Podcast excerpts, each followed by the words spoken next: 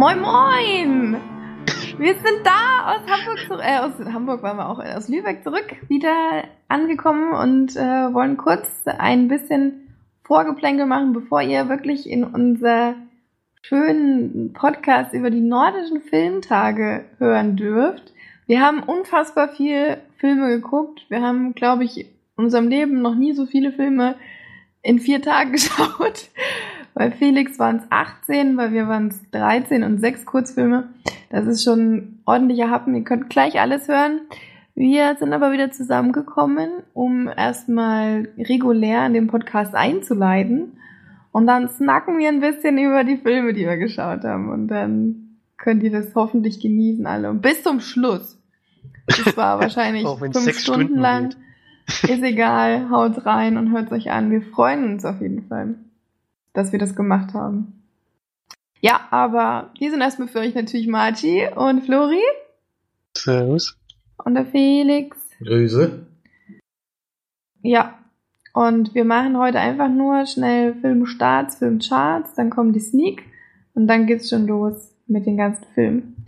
Also, Felix, Sie hören. 10.11. und da laufen direkt nur zwei Filme an, die auch bei den nordischen Filmtagen gelaufen sind. Zwei Filme, die wir allerdings nicht gesehen haben. das ist natürlich geil. Äh, einen hätten wir sogar fast gesehen, ja. Und zwar ist das einmal der Film Was Männer sonst nicht zeigen. Hm. Ein, eine Tragikomödie, Dokumentation. Also da geht es um Männer, die in die Sauna gehen und dort über ihre Schwierigkeiten im Leben sprechen, während des Saunierens und des Biertrinkens in den Pausen dazwischen. ja, ein Film, den wir eigentlich gucken wollten, haben es aber dann zeitlich leider nicht gepackt. Der lief auch nur einmal. Mhm. Deswegen war es sehr schwierig, da ranzukommen. Leider Ach so, das, das können wir vielleicht noch vorher sagen. Wir waren als Presse da bei den Filmtagen und äh, es war eben so, dass wir ähm, schöne Schlüsselumhänger hatten, also dass wir uns am Hals hängen konnten mit so einem schönen, so richtigen Plastikkarte mit unserem Bild drauf, wo Presse drauf stand. Und wir mussten eben immer mindestens eine halbe Stunde eher da sein, eigentlich, um äh, wirklich auch gut in den Film reinzukommen. Denn es gab immer nur eine begrenzte Anzahl an Pressetickets die wir einfach an der, an der, im Kino quasi vor dem Kinosaal bekommen haben. Und wenn die alle waren, mussten wir warten bis zum Ende, bis alle Leute reingelassen wurden. Und dann hätten wir noch Möglichkeit gehabt, vereinzelt irgendwelche Platzkarten zu bekommen von Leuten, die entweder nicht gekommen sind oder ähm, die eben Karten nicht komplett verkauft haben. Das waren dann so mal zwei, drei, wo wir noch hätten reingehen können, sozusagen. Also zwei, drei Plätze, die noch über wären. Und das war da leider nicht der Fall. Deswegen. Da haben wir uns dann nochmal umentschieden. Wir konnten also nicht quasi einfach so in jeden Film rein, sondern man musste schon bei Mutter zum Beispiel, ein Film, der noch besprochen wird, standen wir über eine Stunde vorher an. Ja, ich stand über eine Stunde 15 Minuten für eine Dokumentation an und war der Sechste in der Reihe und äh, ich hatte das vorletzte Presseticket gekriegt. Ja. Also da sind sehr, sehr viele leer auszugehen, leider. Also hatte ich Riesenglück, dass sehen zu dürfen. Da habe ich mich aber wirklich extrem früh angestellt. Ja, die zweite, den zweiten Film, den wir verpasst haben, oder der uns auch, glaube ich, nicht interessiert hätte, ist die Florence Foster Jenkins Story. Da geht es um die Sänger, äh, ne, nicht Sängerin, sondern Opernsängerin, ja, genau, so sagt man es, äh, eine Dokumentation über die Dame und über das Phänomen ihrer Rolle als Florence Florence Foster Jenkins und ja, so in der Richtung. Hat mich nicht so interessiert und deswegen haben wir das auch weggelassen. Ist das nicht auch mit Mary Streep? Also nicht, das hier ist eine Dokumentation mit Meryl Streep gibt es auch einen Film, der heißt ähnlich. Ich weiß gar nicht. Ja. Google mal. Ja, mach das mal. Dann habe ich, läuft, gibt es eine Fortsetzung von einem Action-Thriller, den wir den ich in der Sneak damals sogar hatte, den ersten Teil, nämlich Jack Reacher. 2, Kein Weg zurück, der Film, den Florian heute in der Sneak sehen wird, ähm, und der gute Mann äh, ist ja nur wieder in Erscheinung getreten, also der hat sich ja sehr, sehr viele Jahre versteckt und war, ja, war von der Bildfläche verschwunden und hat auch jegliche Ausweise und alles nicht gehabt. Und keiner wusste, wer er ist. Jetzt ist er wieder zurück und musste sich zeigen, weil er dann doch bei was eingreifen musste. Und das äh, bereitet ihn jetzt große Schwierigkeiten und da gerät, er, gerät auch eine alte Freundin von ihm, die Kobe von Kobe Smulders gespielt wird, also von Robin von How I Met Your Mother, ähm, gerät da in große Schwierigkeiten und er versucht sie da rauszuholen und dann kommt auch noch ein, ein Kind ins Spiel und dann entspinnt sich da wo eine große Action-Geschichte. Ja, also der erste Teil hatte mir ganz gut gefallen, aber nicht überragend. Ich weiß nicht, wie es beim zweiten Teil ist. Ich habe auch noch keinen Trailer dazu gesehen.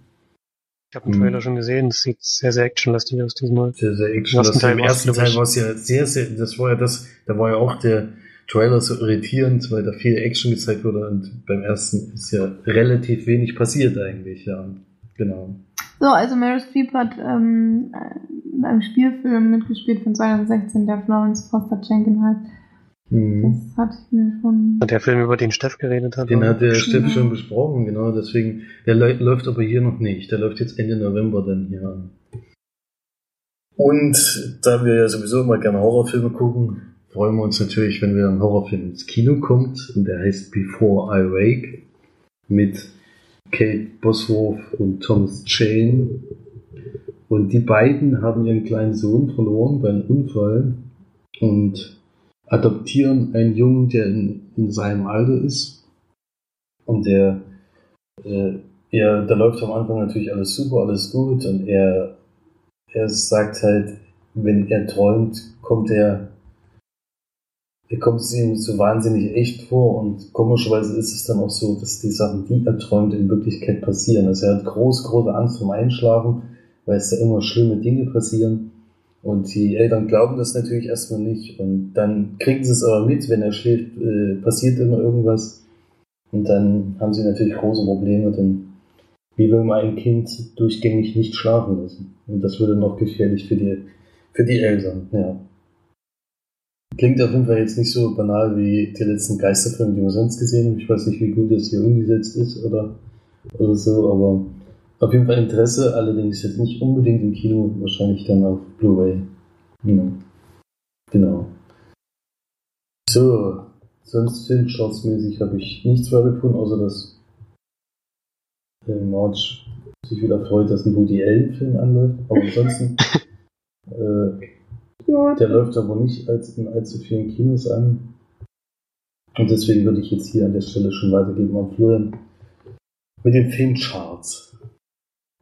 Eine neue Nummer 1 auf jeden Fall. Platz 5 Trolls, finde dein Glück. Platz 4 findet Dori noch. Ein von der 1. Platz 3 Inferno. Auf Platz 2 gesprungen ist Bridget Jones Baby und die neue Nummer 1 natürlich Doctor Strange. Keine Überraschung. naja, 365.000. Der Marvel nicht überragend, aber ist ganz okay, denke ich. Ja, für den ersten, äh, wenn neu eingeführten ist das schon eine hohe Zahl. Also da kamen die ganzen anderen Ant-Man und sowas lange nicht hin. Gut, dann haben wir noch kurz Flori zu, wie er über die Sneak redet und dann gibt es irgendwie fünf Stunden Felix und ich zu hören. ja, so lang zum Glück nicht. Aber was kam denn hinzu letzte Woche? Na, ich kann es ja kurz machen. Es kam ein Film, der von euch schon gesehen und besprochen wurde. Dirty Cops ähm, Michael Pena und Alexander Skarsgård in der Hauptrolle. Regie geführt John Michael McDonough, die mal aussprechen. Ein Ire. War schon von Filmen wie Sonntag bist du tot oder Descartes. Oder Brücke sehen und sterben. Naja, das stimmt nicht ganz, aber jetzt nach, habe jetzt nachrecherchiert, die hat sein Bruder gemacht. also, Seven und Brücke sehen und sterben sind von seinem Bruder. Auf jeden Fall eine begabte Familie. Kann man das schon mal sagen. Denn die Filme sind alle ziemlich gut. Ja. Und Dirty Cops. Ziemlich ähm, gut. Ziemlich gut. Ja. Ziemlich gut bis sehr gut. ist halt so ein eigener Humor, also wer den nicht mag, der wird mit dem Film wenig ja, Spaß haben. Weil die sich vom Humor ja natürlich ähneln, so ein bisschen schwarze Komödien. Das, das geht Dirty Cops, finde ich, so ein bisschen ab. Also als schwarze Komödie würde ich den jetzt nicht unbedingt bezeichnen. Ähm, wir haben halt so ein Buddy-Team von Polizisten, das das Gesetz jetzt nicht so genau nimmt. die machen eigentlich alles, was man als Polizisten eigentlich nicht machen sollte. und sagen ja auch irgendwann, sie sind Polizisten geworden, um das alles machen zu können. Aber den Inhalt können, können ja nochmal nachhören in dem Podcast, in dem Felix und Martin Film gesprochen haben. Fand doch ziemlich lustig. Ähm, sehr schön fand ich natürlich die Szene in Island. vor, vor, allem, weil die dann eine Straße lang rennen, die ich wirklich lang gelaufen bin. Mhm, ja, und in der Kirche erkannt. waren, wo du auch drinnen warst. Ja, ne? genau. Vor der Kirche stehen sie, glaube ich. Aber so. hm. Das ist genau die Kirche, die ich auch ange angeschaut habe, genau. Mhm. Das stimmt. Und der Witz, den das, also der Gag, den sie da machen, ja, das ist einer mit der besten Film. Ja. Aber den möchte ich jetzt mhm. natürlich nicht verraten. Stimmt, muss ich dann den Rest des Films muss ich jetzt mal wieder lachen, wenn ich daran gedacht habe. Ich weiß es schon wieder gar nicht mehr. Ja, der, naja, können wir jetzt nicht sagen. Nein, das können wir jetzt nicht. Das können wir jetzt nicht Wir können es ja später nochmal ja, sagen. Aber wir haben auf jeden Fall. Das war ein Knaller. Und auch die Anfangsszene ist sehr cool mit dem von dem Mund. Schwarzer Panda. Ja, also ich würde den Film jetzt nicht fürs Kino empfehlen, aber für eine Sneak war der super, war auch richtig gute Stimmung im Saal. Wurde viel gelacht und auf Blu-ray oder so oder mal ausleihen oder im Stream kann man sich den auf jeden Fall mal anschauen. Nur zu sieben von zehn Leinwandperlen geben. Für eine Sneak hat er schon echt gepasst. Ja. Kann man mal machen. Klingt doch ganz gut. Okay. Wir, wir kennen jetzt den Glück schon. Mhm, stimmt. Ich weiß nicht genau, was ihr gegeben hat, aber wahrscheinlich auch so in der Richtung. Ich hätte sechs und Marge auch. Ich glaube, ja. ja. Ist halt ja, so ein besserer Durchschnitt, kann man sagen. Mhm. Gut, okay, dann war's das schon vom Vorgeplänkel. Wir starten jetzt, beziehungsweise ihr startet jetzt und hört unser ganzen Schnipsel, die wir zusammengehauen haben, die wir aufgenommen haben, sitzen in irgendwelchen Restaurants oder laufend nach Hause oder zum Kino hin. Mhm, gibt viele Nebengeräusche, ich hoffe, das stört euch nicht so sehr. Ist aber eigentlich auch mal ganz cool, wenn es ein bisschen anders ist. Aber ich hoffe, es gefällt euch sehr. Es ist ein kleines Herzensprojekt, glaube ich, von uns, weil wir das wirklich sehr geliebt haben, da zu sein und auch noch so wichtig als 853. Presseplatz. Oder ja. ja. Wir waren sogar in der Pressemappe. Wir waren in der Pressemappe vertreten. Als Leinwandperlen-Podcast. Mm. Ja, das war schon echt lustig, wenn man das so sieht. Und wir waren vor allem bei der Preisverleihung von der Krone eingeladen. eingeladen. Wir waren aber nicht da. wir wollten lieber Filme gucken. das ist überragend, aber wir mussten es halt nutzen, ne? Sonst hätten wir nicht so viel gehabt zu besprechen und wir hätten zwei sehr gute nicht gesehen. Also ich hatte zwei, den Elena hattest du ja schon geguckt, Alena. Und na gut, Cave oder Café war ja auch okay.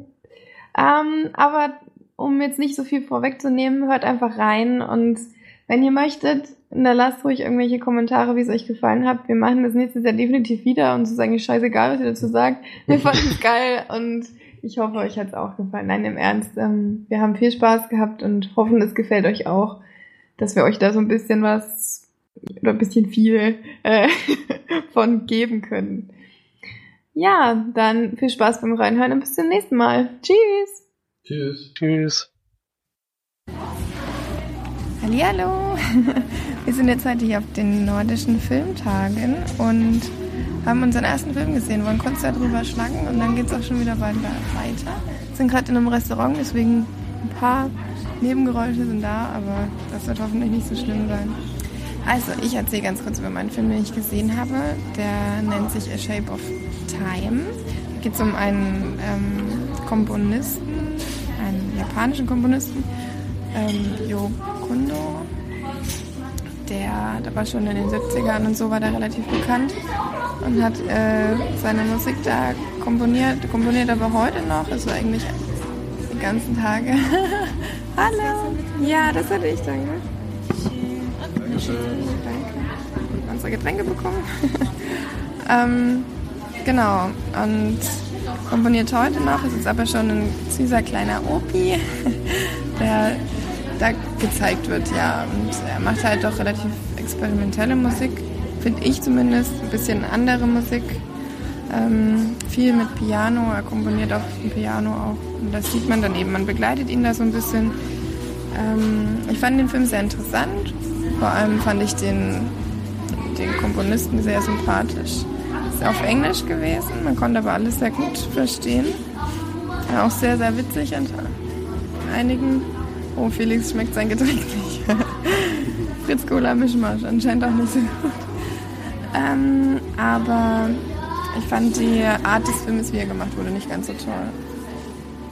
Weil ja, viel einfach nur auf ein Stativ die Kamera gestellt wurde und dann irgendwo hingefilmt. Da lief dann im Hintergrund die Musik oder was hat der Komponist oder Bekannte oder ja, Leute aus seinem sozialen Umfeld lief dann halt im Hintergrund als off sozusagen und das fand ich nicht so gut. Ähm, aber interessantes Thema und auf jeden Fall kann man dir mal gucken, wenn einen das interessiert.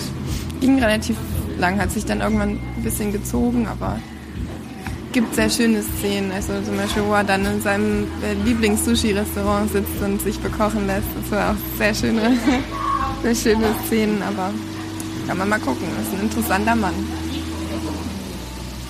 Ja.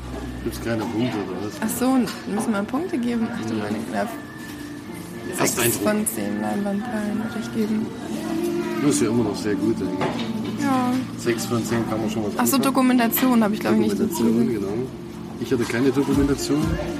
Ich hatte einen Thriller. Äh, die Vögel über dem Sund. Ich finde ein ganz, ganz toller Titel auf jeden Fall. Äh, es geht um zwei Juden in äh, Kopenhagen, die also Dänemark hatte wohl bis 1943 eine Absprache mit den Deutschen, dass die Juden in Dänemark nicht äh, angegriffen werden oder nicht abgeholt werden. Und das zerfällt dann aber an einem bestimmten Datum 1943 und die Leute kommen nach Kopenhagen und wollen die abholen. Und sie merken das leider etwas zu spät, aber sie kommen dann gerade so noch weg und versuchen dann an, äh, an nach Schweden zu kommen über einen Punkt, wo die Überfahrt wohl sehr kurz ist. Ich weiß nicht genau, wo das in Dänemark ist, jetzt in welchem Bereich. Und dort reisen sie hin. Und das ist natürlich äußerst schwierig und äh, sehr gefährlich die ganze Zeit. Und vor allen Dingen sieht man dann auch, wie die Dänen auf die, die Situation reagiert haben, was ich sehr schön fand. Und es ist eben, was mir persönlich sehr gut gefallen hat, ist, dass es eben nicht so ein typischer Zweiter Weltkriegsfilm ist, wo die ganze Zeit nur brutal und totales Leid zu sehen ist, sondern man sieht einfach die Flucht. Und in Dänemark lief das auch alles ein bisschen anders ab. Und ich kannte die Geschichte so noch nicht. Deswegen fand ich sehr spannend. Und schon ein sehr, sehr gutes Shortfilm und nordischen Film zu haben. Das freut mich natürlich. äh, gibt da 8 von 10 Ui, Leinwandperlen. Äh, ganz toller Film und äh, ich hoffe sehr, dass der noch ins deutsche Kino kommt. Ich würde ihn gerne deutsch synchronisiert noch sehen. Ich hatte Dänisch mit englischen Untertiteln. Äh, obwohl Dänisch wirklich interessant ist, weil da teilweise wirklich deutsche Wörter drin versteckt sind. In manchen Sachen. Ja. Und er ist toll gespielt und ich kannte die Geschichte von den Dänischen, also dass die Dänen wirklich sich gegen die Deutschen bis, bis zum bitteren Ende gewehrt haben, vor allen Dingen wegen, wegen den Juden, das wusste ich zum Beispiel noch nicht. Die haben wirklich, auch wo sie dann da waren, haben sie immer noch, immer noch strikt dagegen und haben alles dafür getan, dass die, dass die noch flüchten können. Sehr interessant, kann man empfehlen. Ich denke mal, er wird nur Blue Whale Start in Deutschland kriegen, aber dann kann, sollte man den auf jeden Fall mal gucken. Dann mache ich das doch mal. Du hast aber noch die Chance, dann drei für andere. Naja, erstmal gucken, wie wir das, wie sich das alles überschneidet. äh, da ist ja nicht, glaube ich, das, was du jetzt gerade sehen wolltest. Nee, ich das bin ganz froh, dass ich so einen seichten Einstieg hatte. Sehr traurig auch an manchen Stellen, ist klar. Das ist nun mal ein hartes Thema. Wie lang ging der? 94 Minuten. 94 Minuten. Meiner ging 100 Minuten. Also ich fand die Länge auch optimal. Äh, sehr gut gewählt. Der Regisseur war auch schon mal bei Nordischen Filmtagen dabei. Das ist jetzt sein zweiter Film. Und er ist wohl ein sehr äh, provokanter Regisseur, haben sie am Anfang angekündigt.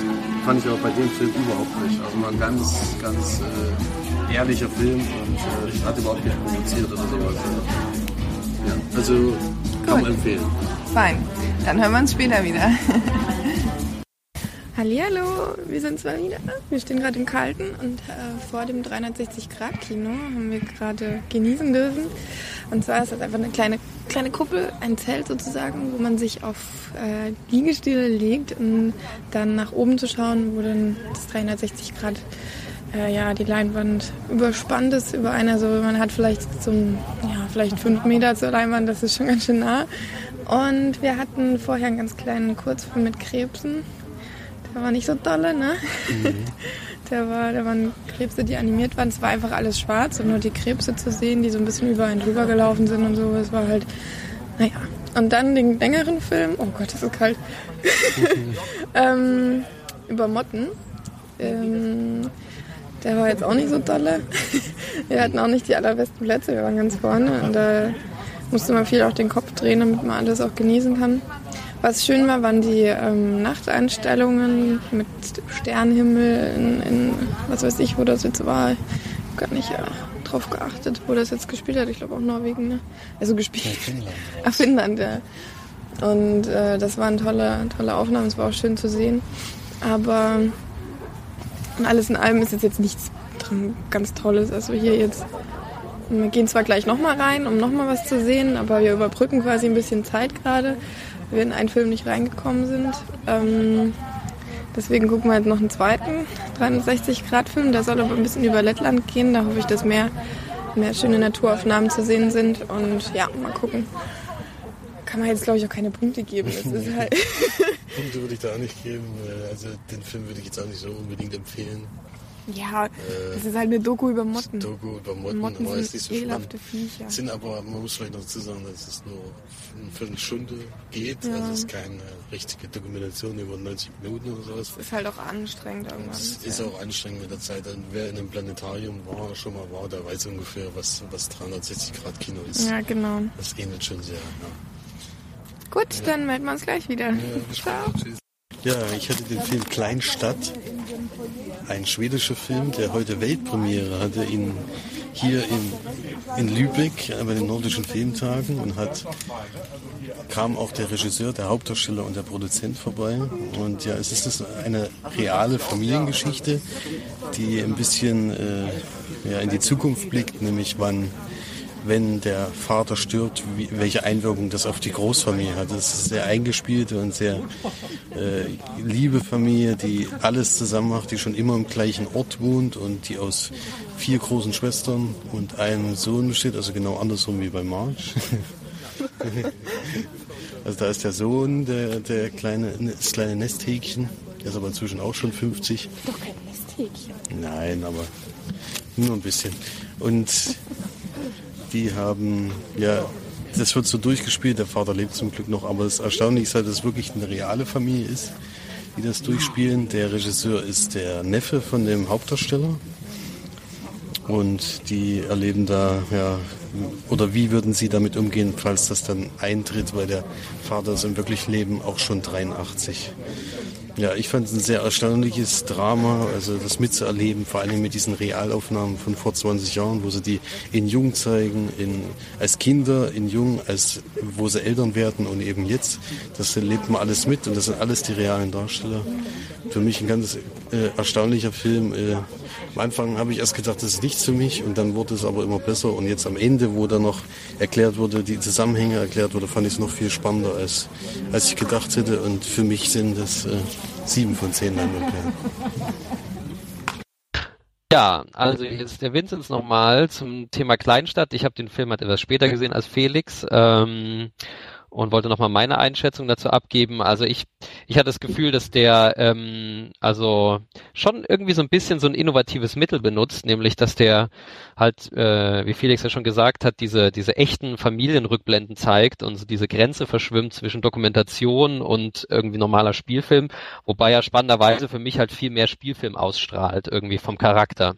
Also der war auf dem Festival auch so eingeordnet und irgendwie würde ich das auch unterstreichen, weil ja, die, die, weil die ja alle spielen. Ne? Also es geht trotzdem darum, mhm. dass außer natürlich in den Rückblenden, wo das ja wirklich altes Material ist, so für normale Familien-Home-Videos, äh, ist ja die Anlage von dem Film, dass die einfach behaupten, dass der Vater äh, tot ist und in Wirklichkeit lebt er halt auch noch natürlich, also die spielen das so. Und von daher, auch wenn die natürlich keine, also auch wenn sie allein sind und die dadurch ja begrenzt sozusagen spielen und nur so mit den Mitteln, die ihnen zur Verfügung stehen, äh, würde ich ihn trotzdem so als Spielfilm einordnen und finde in dem, was er da macht, so ein bisschen an diesem Grenzbereich, finde ihn, fand ich ihn unheimlich spannend. Ähm, mich interessiert dieses Thema halt auch irgendwie, weil ich selber ja auch Großfamilie habe und irgendwie es da auch relativ nach Großfamilie aussieht so da gibt's ja auch so adoptierte Kinder dann noch und so und, ähm, und selber viele Geschwister haben die und dadurch natürlich auch viele eigene Kinder.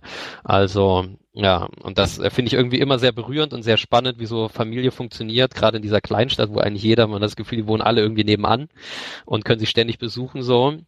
Und ähm, ja, dieses der Titel vom Film Kleinstadt passt irgendwie prima auch zu dem, was gezeigt wird. So es ist halt wirklich eine Familie in einer Kleinstadt, ähm, die irgendwie aber auch mal, finde ich, sehr so ein bisschen die, die schönen Seiten der Familie beobachtet, wie so gegenseitig, gegenseitig aufgepasst wird aufeinander und ähm, ja, wie schwer das ist, zum Beispiel die Kinder dann ausziehen zu lassen und so. Also kommen ganz viele Themen und der, der Film ist halt sehr ja sehr sehr verhalten eigentlich in seiner Aussage, aber auch sehr verhalten eigentlich in seiner Geschichte, die passiert, weil erst denkt man so, man guckt da irgendwie nur so zu und denkt, es gibt ja keine richtige Handlung. Ich sehe einfach nur so ein paar Leute und was die so machen so nach der Beerdigung ihres äh, Vaters bei den Kindern beziehungsweise des Opas.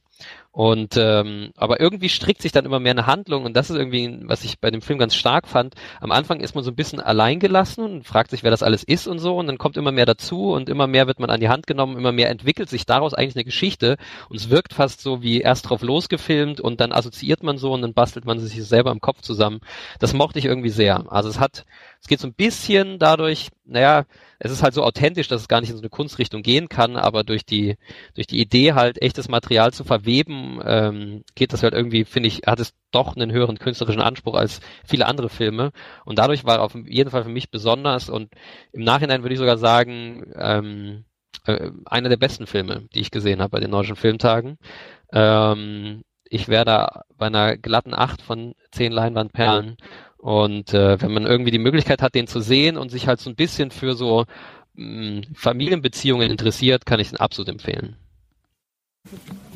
So, hallo. Jetzt sitzen wir hier im Kino und jetzt sind wir zu dritt, denn wir haben unseren Cousin Vinci mit äh, geschleift.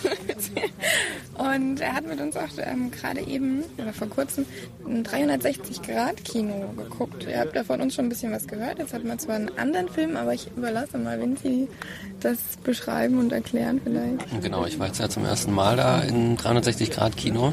Äh, da liegt man eigentlich so auf sehr bequem liegen und schaut nach oben und über einem ist halt so eine große Kuppel, die halt mhm. äh, befilmt wird. Und anscheinend gibt es wohl auch in so einem na, Sternwart, ne, ja. machen die das wohl auch manchmal. Das kann man sich jetzt im Planetarium, da kann man sich das ganz gut vorstellen. Hier war das jetzt in so einem, wie so einem Zelt so ein bisschen aufgebaut, also so speziell dafür. Also ich muss leider sagen, ich habe mir von dem Erlebnis an sich schon sehr viel mehr versprochen.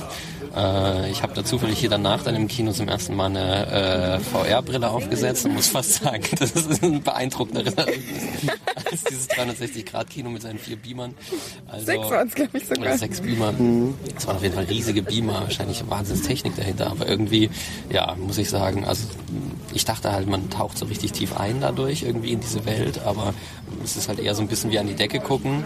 Und bei beiden Filmen, die wir jetzt gesehen haben, also wir haben einmal den Film gesehen, der ähm, ein Animationsfilm, also auf jeden Fall so Zeichentrick, der war eher so ein bisschen langweilig. Und ähm, der zweite war dann halt, also kein Zeichentrickfilm, sondern ganz normal, aber halt fast nur Zeitraffer gezeigt. Ähm, allerdings auch mit so ein paar Polarnächten, Nächten, Nachten, nach, paar Nächten? Über Nächten, genau. Also ein paar Übernachtungen in, im, also irgendwo, wo es echte Polarlichter gibt. So. Ich glaube, äh, war Lettland war das, oder?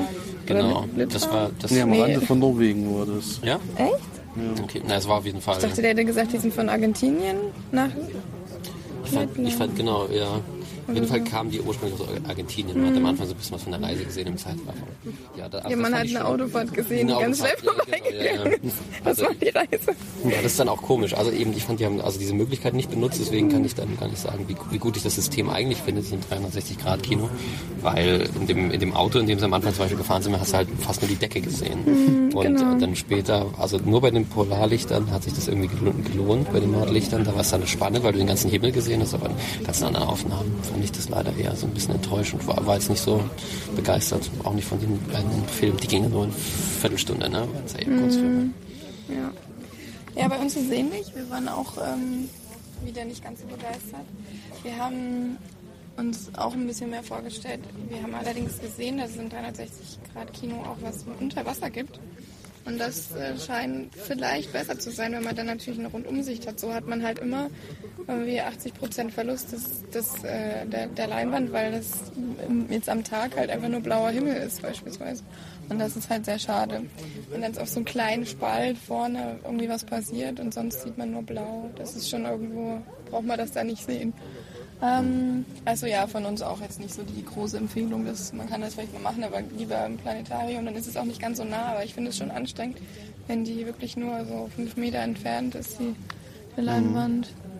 Zu dem Film vielleicht nochmal, also es war erst ein handgezeichneter Animationsfilm aus, äh, aus Norwegen, glaube ich auch.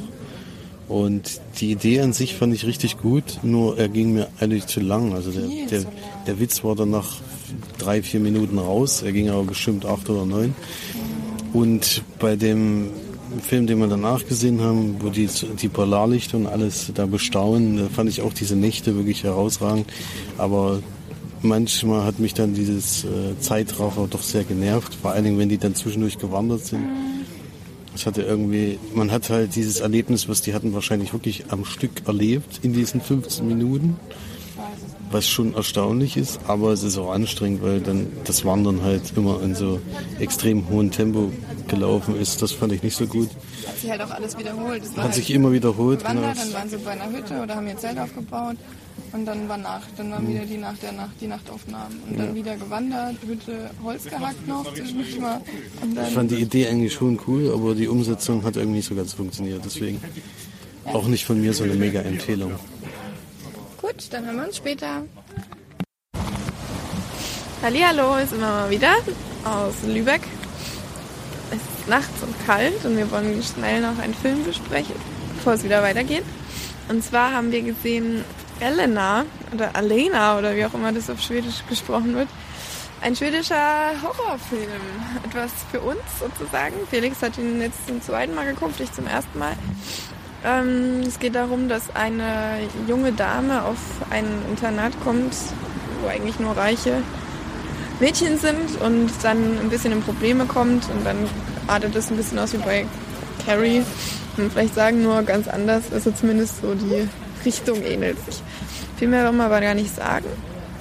Er hat uns aber sehr, sehr gut gefallen, der Film. Und ähm, vor allem Felix hat das sehr, sehr gut gefallen. Mir auch. Und ich fand auch den Regisseur wieder sehr sympathisch. Basiert übrigens auf einem Comic aus Norwegen. Ja, Schweden. Äh, ja, aus Schweden. Ähm, der da auch sehr bekannt ist. Ähm, da heißt dann, glaube ich, auch Alena, ne? Ja, also kann man sich auf jeden Fall mal angucken. Die, die Horrorfilme mögen, definitiv. Alle anderen, ja, es ist halt kein richtig krasses Geschnetzel. Es wurde ja auch unter Kinder- und Jugendfilme deklariert, was ein bisschen komisch ist. Ein paar sind auch gegangen deswegen, aber ähm, ist auf jeden Fall mal etwas anderes, was sehr innovativ. Schaut es euch mal an. Wir sind so 8 von 10 Leinwandperlen. Ja, ich bin da sogar noch ein bisschen höher. Ähm, Ich finde ihn außergewöhnlich gut. Vor allen Dingen ist es gar nicht so eine äh, neue Geschichte, die, wo man jetzt sagt, hier, der hat jetzt äh, durch einen Mega-Twist am Ende oder so die Überraschung herbeigeführt, sondern der ist einfach sehr gut inszeniert, äh, sehr spannend gemacht, ganz tolle Musik und äh, wirklich sehr toll gedreht. Also das macht, macht Spaß, diesen Film zu gucken, auch zum zweiten Mal. Bei mir sind das neun von zehn Leinwandperlen. Also von mir eine klare Empfehlung, den Film zu gucken. Ich hoffe, dass der in irgendeiner Form mal nach Deutschland kommt. Ja. Okay, Gut, dann bis später. bis später. Tschüss. Dann kommen jetzt zu einem etwas besonderen Film, denn Vinci und ich haben, während Felix Kleinstadt oder Stadt geguckt hat, haben wir Der Mann oder ein, nee, Der Mann, der 75. 75 Sprachen konnte geschaut. Und da kann man uns, ich glaube ich, relativ kurz fassen, weil die Geschichte recht schnell erzählt ist. Es ist einfach ein Deutscher, was auch irgendwie kein Mensch, glaube ich, weiß, ein Georg Sauerwein, der ähm, ja 1800 irgendwas gelebt hat. bis 30 ungefähr, 1904. genau, ja. Der wirklich, ja, der auch in, dann nach London gegangen ist, zwar keine Sprachen studiert hat, aber trotzdem viele, viele Sprachen konnte. 75 am Lebensende, um genau zu sein. Schade, dass wir keine Kamera haben. Und ähm, genau, und der dann während quasi Bismarck den, den Krieg geführt hat, den Ersten Weltkrieg, ist er dann viel rumgereist und hat äh, Sprachen gelernt und wollte quasi, dass zum Beispiel in Litauen, die, äh, in Lettland, nee, Litauen, dass, Litauen. dass, die, ähm, dass die Muttersprache nicht verboten wird, weil der anscheinend, das habe ich auch gar nicht gewusst, dass Bismarck das unbedingt wollte, dass in ganz Europa Deutsch gesprochen werden soll. Ja, ja. Das hatte ich gar nicht so auf dem Schirm. Und der sich da sehr engagiert hat, dass alle Länder so ihre Muttersprache behalten können. Ähm, viel, viel gereist ist, viel auch in Norwegen war und dann dadurch natürlich auch viele ähm, Sprachen lernen konnte, auch mit natürlich mit den Menschen zusammen und dann halt am Ende wirklich 75 Sprachen gesprochen hat. Genau, und in Litauen ist es so ein richtiger Nationalheld. Es gibt so ein Lied, das ist, das ist nicht die Nationalhymne, aber äh, also fast gleichrangig. Die singen das irgendwie bei jeder großen Veranstaltung sehr gerne. Das ist von ihm gedichtet, äh, damals um diesen Geist der Muttersprache am Leben zu erhalten. Und für die ist es halt ein großer Held. Da gibt es anscheinend auch ein Denkmal. Hat im Nachhinein dann die äh, Produzentin erzählt aus Litauen. Und äh, bei uns kennt ihn gar keiner, dabei ist es ja ein Deutscher. So, das ist also das fand ich eigentlich das auch schon erstaunlichste eigentlich an dem ganzen Film, diese, überhaupt diese Geschichte so äh, erzählt zu bekommen. Und der, der Witz jetzt bei äh, der Dokumentation, so ist es hier zumindest ausgegeben als Dokumentation, ist, dass es äh, zwar an den Originalorten äh, spielt, aber halt alles mit Zeichentrickfiguren, die von einem Künstler dann da halt so reingelegt wurden in das, äh, in das Bild. Deswegen man hat eigentlich so Stills, so Fotos, die eigentlich so ein bisschen bewegt sind noch, äh, die bearbeitet sind, damit die so ein bisschen künstlerisch äh, mehr sich an den Zeichentrickstil anpassen und dann sind da gezeichnete Figuren halt da drüber, die aber komplett synchronisiert und eingesprochen sind. Und tatsächlich, wie wir dann erfahren haben, auch von Schauspielern wurden die Szenen vorgespielt und äh, die Hauptfigur, ähm, der Sauerwein, der ist auch, äh, sah dem also den, den echten Darsteller auch sehr ähnlich. Also die Zeichnung wurde auch da sehr angepasst. Der sozusagen. war auch da, der. Der war auch da, ja, Der genau. Und fand es auch etwas befremdlich, dass Ja, er in einem Film spielt, der, wo er komplett nur gezeichnet ist und danach noch wegsynchronisiert, also von ihm, außer dass er jetzt noch so aussieht und Bewegungen macht wie er wahrscheinlich. Und der einen längeren Bart hat er dann noch gesagt. Und dann noch einen längeren Bart hat als er, genau. Äh, hatte, hatte er dann letztendlich nicht mehr so viel damit zu tun. Genau, auch die, wie, wie du gesagt hast, auch die Stimme dann nicht, nicht seine war. Das ist dann natürlich schon ein bisschen bitter, wenn du dann wirklich Ja. deinen Körper nicht zu sehen und deine Stimme nicht zu hören, was hast du da eigentlich dann gemacht? Na, es ist fa- fast dann wirklich wie Motion Capture bei Ja. Computerspielen oder so. Da ist dann nicht mehr so viel da. Wie fandst du den Film, Margie? Ich fand ihn gut, ich fand ihn interessant, ähm, bisschen zu lang. Ich fand, es wurde auch, für mich wurden es auf die falschen ähm, Sachen Wert gelegt. Ich habe, äh, es ging dann viel um so eine Liebesgeschichte, was irgendwie auch, äh, ich will zwar keinen weiblichen Regisseuren das unterstellen, aber ich glaube, die schweifen gerne in solche Dinge ab. Mich hätte es eher interessiert, wie er jetzt die Sprachen überhaupt auch erlernt hat. So, es wurde dann mal kurz in seine Kindheit reinge, reingezeigt und mal kurz reingeschnuppert, aber mehr leider auch nicht. Und ähm, so wie er dann wirklich zu den Sprachen gekommen ist, das war eigentlich gar nicht das Thema, sondern eher, dass er sich engagiert hat. Das war dann so im zweiten Teil des Films und im ersten ging es halt wirklich um diese Liebesgeschichte und das war für mich nicht so interessant und dadurch kam er mir dann recht lang vor. Ich fand ihn auch etwas überzeichnet, habe ich auch schon vorhin zu Winfrey gesagt, dass ich einfach diesen Weichzeichner extrem anstrengend teilweise auch fand. Ähm, also es sah manchmal ein bisschen aus wie Instagram. Und dann auch mit diesem, es war immer in diesem Vintage-Style, also wo die, die Ecken rund gemacht werden, so schwarz. So aus, Und- ausschattiert ja, am genau. Rand, ja. Und das, das fand ich dann irgendwie vom Stilmittel her, fand ich nicht passend, aber Ich, wie gesagt, ich glaube, das gehörte eher dazu, damit ja diese Zeichentrickfiguren nicht so rausfallen vor den echten Fotografien und also das fand ich nicht so schlimm, sondern ich habe das schon, also ich fand das schon eigentlich ganz gut. Insgesamt ist es erstmal ein spannendes Erlebnis, so eine Dokumentation in so einer Art zu sehen. Sie sagt natürlich selber, die Regisseurin, dass es na- die Grenze natürlich dadurch verschwimmt auch sofort und ähm, also, dass es noch die Frage ist, wie viel das natürlich eine echte Dokumentation dann überhaupt noch ist so. Sie basiert wohl hauptsächlich auf einem Buch, äh, auf einer Biografie, die halt ein Norweger rausgebracht hat. Sie ist selber Norwegerin, die Regisseurin. Ähm, ja, ich fand halt, was bei einer Doku ja dann eigentlich mh, richtig ist, ich fand den, den Inhalt der Doku eigentlich sehr spannend, aber gebe Marge total recht, dass also dieser Fokus auf dieser Liebesgeschichte ist das, was mich jetzt ein bisschen am wenigsten interessiert hätte. Es geht also eher, ich also eher so eine Hollywood hätte den Kern, glaube ich, auf diesen, dass er sich so praktisch für die Freiheit der Sprache eingesetzt hat in der Zeit, ne, im Ersten Weltkrieg, also äh, ja, das ist Wahnsinn. Also so, so, so darauf gelegt und auch, dass er anscheinend so Stimmen irgendwann im Kopf selber gehört hat, weil er so viele Sprachen konnte und so, dass er also, das muss ja eine besondere Begabung sein, aber wohl auch eine besondere Last. Das fand ich auch sehr weich gespielt im Film. Es wirkte, sie hat selber gesagt, die Regisseurin, sie wollen als Held darstellen, aber da finde ich dann auch der dokumentarische Ansatz ist, geht an, an so einer Stelle ein bisschen verloren.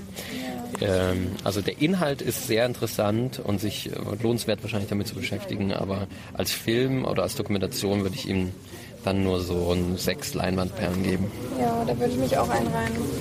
Allerdings fand ich das sehr, sehr schön, dass am Ende eben wirklich fünf Leute von dem Film da waren. Also der Schauspieler, zwei Produzenten, eine, ein Sprachcoach, was auch noch sehr, sehr schön war, und die Regisseurin eben. Und die waren alle ganz niedlich, haben sich super gefreut. Es war ach so übrigens Ja, auch eine Weltpremiere, genau wie bei Felix. Haben wir noch gar nicht gesagt.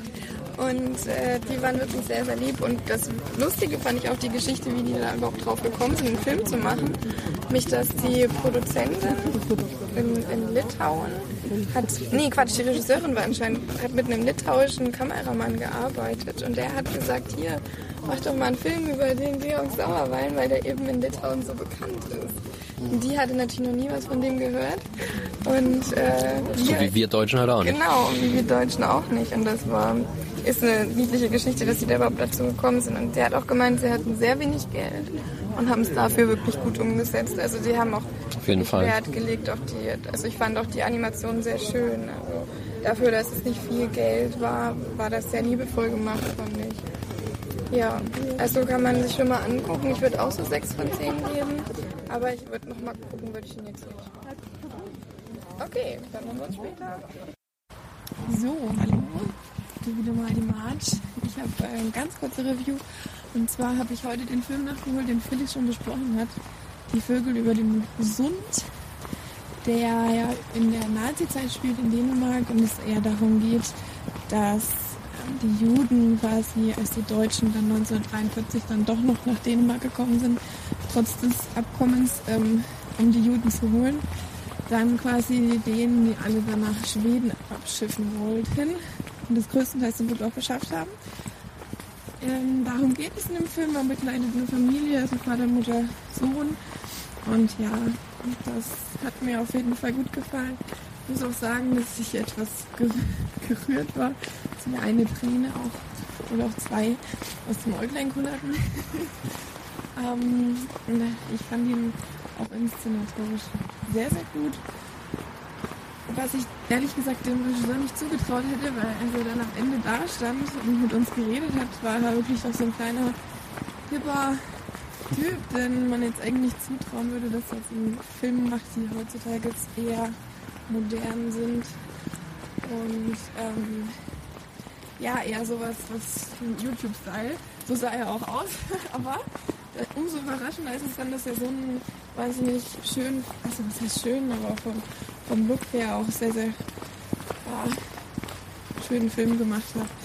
Mit tollen Einstellungen. Vor allem hat er auch Auge für kleine Details gehabt. War sehr toll. Den Film an sich würde ich auch so oh Gott, 8 von 10 daran geben. Hat mir schon gut gefallen. Auch Musik wieder mal grandios, aber muss man sagen, ist hier irgendwie durchgehend so. ich kann jetzt nicht sagen, welche Musik in welchem Film jetzt die beste weil die alle auf sehr hohem Niveau miteinander konkurrieren. Gut, dann bis zum nächsten Mal. Ich habe noch eine Dokumentation gesehen gerade äh, über den isländischen Fußball. Und zwar geht es um den Weg nach der WM 2000, äh, Qualifikation WM 2014 bis zur EM 2016. Da, wir wissen ja alle, dass sie sich qualifiziert haben. Und da ist es ähnlich wie bei 2006 äh, dem Deutsch, äh, wo die deutsche Nationalmannschaft die ganze Zeit begleitet wurde. Ähnlich ist es hier auch, nur eben über das komplette Qualifying über die zwei Jahre. Und die, äh, ja, wir begleiten die die ganze Zeit vom, vom ersten Tag, nachdem dieser, die waren ja bei der WM 2016 auch schon beim Qualif, äh, sind äh, beim, in den Playoffs gescheitert und da war natürlich ein ziemlicher Niedergang und alle waren frustriert.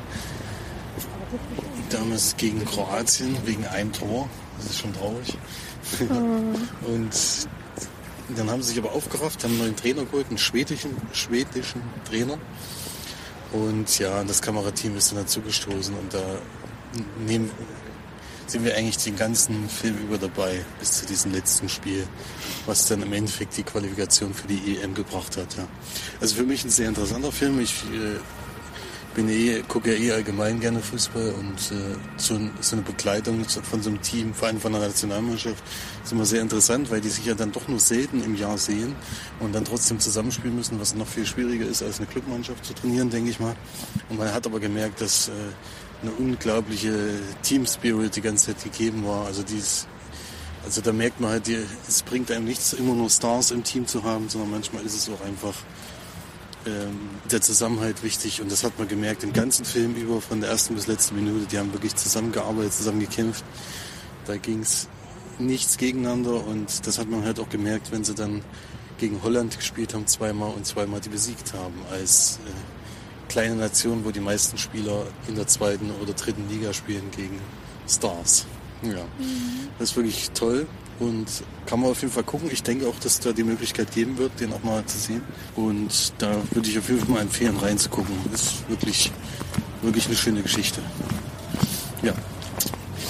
Ich würde, Herr Dogo, haben wir Dogo auch Punkten gegeben? Ja, ne? Ja. ja also ich würde da, ich würde da acht Punkte geben. Das Kino war ausverkauft, war sehr gute Stimmung. Es waren noch ein paar Island-Fans da und es war vor allen Dingen auch der Regisseur da, der danach wirklich äh, viele lustige Details noch gebracht. Und der Film war auch allgemein sehr lustig, muss man auch sagen. Die haben Wert auf Humor gelegt und die Spieler sind schon sehr witzig. Ja. Und die Leute vor allen Dingen sind sehr stolz auf ihre Nationalmannschaft. Das finde ich auch immer sehr, sehr schön. Das, in solchen kleinen Ländern ist das ja noch viel, viel mehr als hier in Deutschland gegeben. Ja. Okay, dann bis zum nächsten Mal. Also, ähm, äh, ich habe am letzten Tag in den Nordischen Filmtagen den Herzstein gesehen, den Film Herzstein aus äh, Island. Ähm, ich glaube, der längste Film, den ich gesehen habe, mit 127 Minuten. Ähm, es geht in der, ähm, in der Hauptsache um zwei ähm, Freunde, zwei ähm, Jugendliche. Ich würde mal so die sind echt so äh, für mich gefühlt der eine eher Anfang Pubertät, der andere so mittendrin. Also vielleicht so der eine eher so 14 und der andere vielleicht, der wirkt schon so wie 16, aber ich glaube, die sollen ein bisschen ein Alter sein. Und das sind halt wirklich so beste Kumpels, äh, zwei Jungs, die irgendwie ja halt so durch dick und dünn gehen. Und ähm, dann gibt's natürlich auch so ein bisschen den die die andere Clique im Dorf, äh, wo immer der irgendwie der Typ ist, der schon ein bisschen älter ist und cooler ein Auto fährt. Und sie versuchen sich immer so ein bisschen abzugrenzen. Und ähm, ja, also der Film erzählt mit ganz viel Zeit so diese tiefe Freundschaft zwischen den beiden und dann so das erste das erste Antasten an so äh, an die Mädchen, die es da so gibt und ähm, spielt in so einem Dorf in Island halt mitten in der riesigen Natur, die auch immer wieder äh, viel viel Raum kriegt im Film. Und ähm, genau, der, der, der, Protagonist, äh, der Thor, äh, verliebt sich dann halt in, in die Beth, in ein, eins der Mädchen und ähm, genau, und sein, sein guter Freund, der Christian, der hilft ihm dann halt dabei, sich irgendwie, der ist ein, ganz kameradschaftlich, versuchte dann irgendwie was zu arrangieren, dass sie sich mal treffen können und dass sie dann vielleicht mal kurz ein bisschen alleine sind zu zweit und so. Und ja, also die gehen da halt irgendwie da komplett durch ihre Pubertätszeit irgendwie zusammen. Und ähm, genau, was dann sich aber immer mehr entpuppt und so Stück für Stück rauskommt, ist, dass wohl mit dem Christian also, dass der schon nicht nur freundschaftliche Gefühle für den Paar hat, sondern auch da halt irgendwie was anderes im Spiel ist. Und wie das so ist in der Pubertät, ist es für den selber aber super schwer und er glaubt sich das selber nicht. Und der Tor macht es ihm dann manchmal auch nicht einfach, weil es gibt dann dieses typische Flaschendrehen zum, als, als wiederkehrendes Motiv, wo man halt dann immer mal äh, Wahrheit oder Pflicht irgendwie äh, machen muss. Und äh, dann muss er halt auch mal seinen Freund küssen, äh, weil es die Mädchen unheimlich lustig finden, wenn die beiden besten Freunde sich da küssen. Und ähm, ja, der eine empfindet halt was dabei, für den anderen ist es halt nur ein Spaß und er findet das auch ein bisschen eklig. Und äh, ja, daraus entwickelt sich dann immer so mehr und ähm, ja, da kommt dann irgendwann in diesem Christian äh, so ein, immer mehr der Konflikt halt zum Tragen. Das, das wächst dann im der Dauer des Films, dass der halt sich dessen immer mehr bewusst wird und das aber immer weniger von dem Tor akzeptiert wird. Der findet das dann irgendwann schwierig, dass sich sein Freund so verändert und irgendwie sich anders zu ihm verhält, als er das gewöhnt ist. Und ähm, er sich halt klar für diese Beth interessiert und äh, ja, gerne mit der irgendwie in der Kiste landen möchte, auch wenn der irgendwie, ja, wenn man den anguckt mit 14, der sieht auch noch aus wie 12, also das ist schon Wahnsinn. Da denkt man so, ach du Scheiße. Aber ähm, genau, also es ist irgendwie so eine, ja, auch irgendwie so eine Geschichte, die man so oder so ähnlich auch irgendwie schon kennt. Äh, hier ist sie halt sehr, ja, mit sehr viel Zeit, mit sehr viel Liebe, mit sehr, sehr starken äh, Hauptdarsteller der Tor gespielt. Äh, bis dahin gehen, dass ich wirklich sagen muss, dass ich mich im Film dann manchmal dachte, mir, mir würde das, äh, also mir ging das schon an über eine Grenze. Also ich glaube, Hollywood hat da sehr strenge Regeln, was so, ähm, was so Jugendliche und Kinder machen dürfen in einem Film. Äh, in Island wahrscheinlich nicht so, zumindest konnte ich das da nicht so sehen. Im Gegenteil, ich dachte manchmal so, also das geht dann immer an die Grenze, dass man äh, den kleinen Jungen in der Hauptrolle, den Tor, dann auch mal nackt sieht, wenn er zum Beispiel lustig erwachsen spielen will vom Spiegel nach dem Duschen und sich dann aus der Bürste der Mutter irgendwie die Haare nimmt und dann so tut, als hätte er irgendwie Achse und Schamhaare damit, mit diesem Haarbündel, dann geht das in so eine Grenze. Also man sieht nie alles so, das ist schon klar. Aber es geht so an die Grenze, auch dann was so später so die, die Liebesbeziehung zwischen dem Thor und der Beth angeht, dass ich ja, dass ich ja manchmal, muss ich sagen, irgendwie so ein bisschen unangenehm berührt bin im Kino. Weil da hatte ich das Gefühl, irgendwie, das, also mir, mir geht es zu weit. Ich weiß nicht, ich würde halt immer sagen, wenn diese Jungs, ich meine, auf jeden Fall sind sie ja minderjährig, so oder so, auch wenn er in Wirklichkeit 16 ist, aber der ist auf gar keinen Fall 18 ähm, wenn er das nicht in echt schon erlebt hat irgendwie, dann würde ich ihn irgendwie, ich hätte immer das Gefühl, äh, da wäre ich auf einmal dann so ein bisschen halt zum großen Bruder oder zum Vater in der Hinsicht, dass ich denke, ich will gar nicht sehen, wie der sowas macht, bevor er es in echt erlebt hat. Das finde ich dann irgendwie sehr schwierig. Und das würde ich ihm einfach mal unterstellen und deswegen muss ich sagen, dass er an den Stellen, was der Film da teilweise halt mit diesen Minderjährigen da macht und zeigt, das ist zwar sehr berührend, aber für mich also gerade, weil der auch der Preisträger ist, wenn ich in der Jury gesessen hätte, ich hätte halt gesagt, ich weiß nicht. Also selbst wenn ich mit denen mal Interviews führen würde und die mir dann erzählen, dass alles gut ist. Ich meine, früher beim Exorzisten, das ist ein ganz anderes Beispiel, aber da ist ja das Kind, äh, was da das Zombie-Mädchen gespielt hat, die ist ja irgendwie danach halt wirklich irgendwie nicht mehr so richtig klargekommen auf ihr Leben. Und seitdem gibt es natürlich da strenge, strenge Richtlinien, was man irgendwie darf im Film und was nicht. Also in Amerika gab es ja zum Beispiel bei der Blechtrommel-Verfilmung da auch Schwierigkeiten mit dem, mit dem, mit dem Mädchen da, was da mal so halb nackt sein musste im Film. Das hatten die zwar in Wirklichkeit dann so abgeklebt und so, aber da gab es schon mal eine Anklage so deswegen, obwohl es ein deutscher Film ist. Und bei dem Film habe ich irgendwie das Gefühl, ich weiß nicht, irgendwie, ich würde den, ich, ich wüsste nicht, ob da alles so, so koscher zugeht. So, ich glaube, die Isländer haben da sehr breites Verständnis für sowas und sind da halt nicht sehr streng, was sowas angeht. Aber für mich als Zuschauer war es tatsächlich manchmal unangenehm, dass ich das Gefühl hatte, ich weiß nicht, äh, also da wird ja nichts Schlimmes mit denen gemacht, aber irgendwie, ähm, das es geht an so eine Grenze, wo ich sage, du kannst den Jungs nicht mehr sagen, ja, äh, irgendwie da liegt dieses andere 14-jährige Mädchen neben dir und streichel die jetzt mal so ein bisschen überall. Ähm, das ist schon ganz okay, es ist nur für einen Film. Also da, da kann man auch nicht mehr viel drum rum erzählen, so wie man dem Junge bei ähm, Sixth Sense irgendwie erzählt hat, hier, äh, lauf mal so schnell du kannst, äh, weil da hinten gibt's Bonbons, so, ne? Und dann mit dem Film Horrormusik drunter gelegt und man denkt so, ach du Scheiße, Junge hat Leben. Also, der, ja, so war's halt da, ne? Und ich glaube, bei, bei, ähm, bei dem Film war es halt nicht so, weil da werden halt Sachen gezeigt, die kannst du halt nicht, also der, der muss einfach das spielen, was es da zu spielen gibt. Und das ist halt eine sexuelle Annäherung so. Und das finde ich irgendwie schwierig. Deswegen, es tut mir leid, ich, da, da bin ich nicht so richtig die ganze Zeit mit warm geworden und auch nicht so richtig drüber hinweggekommen in dem Film.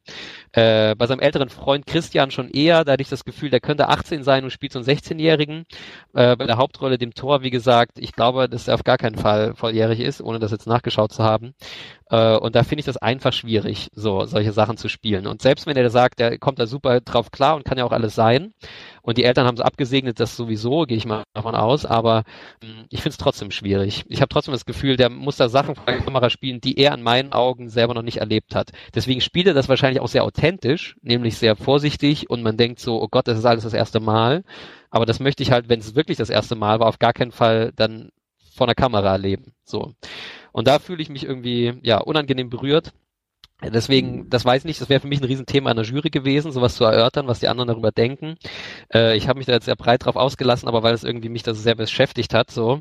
Und ähm, ja, würde aber auch wirklich völlig weg von dem Thema sagen, dass der Film zwar also wahnsinnig gut gespielt ist, aber ähm, dieses Thema und in der Zeit, in der er das erzählt, dann für mich dann doch eben nicht so der Knaller war. Also normalerweise wäre ich so bei sieben, äh, würde ich sagen, so bei dem Film, aber mit dieser, dieser, ja, mit dieser Thematik, über die ich nicht so richtig hinwegkomme da, würde ich dem eher eine 6 geben und äh, Tendenz wäre sogar noch stärker nach unten, weil mich das irgendwie sehr, ja, so ein bisschen ja, aufgeregt und irgendwie hat während des Guckens so. Und da würde ich eher, eher auf eine 4 runtergehen, aber wie gesagt, nicht weil der Film schlecht ist, sondern weil ich sagen würde, das, das möchte ich irgendwie nicht nochmal sehen. So, das, das greift mich in irgendeiner Weise an. Das ist meine Einschätzung zu Herzstein. Ja. Okay, das ist ja.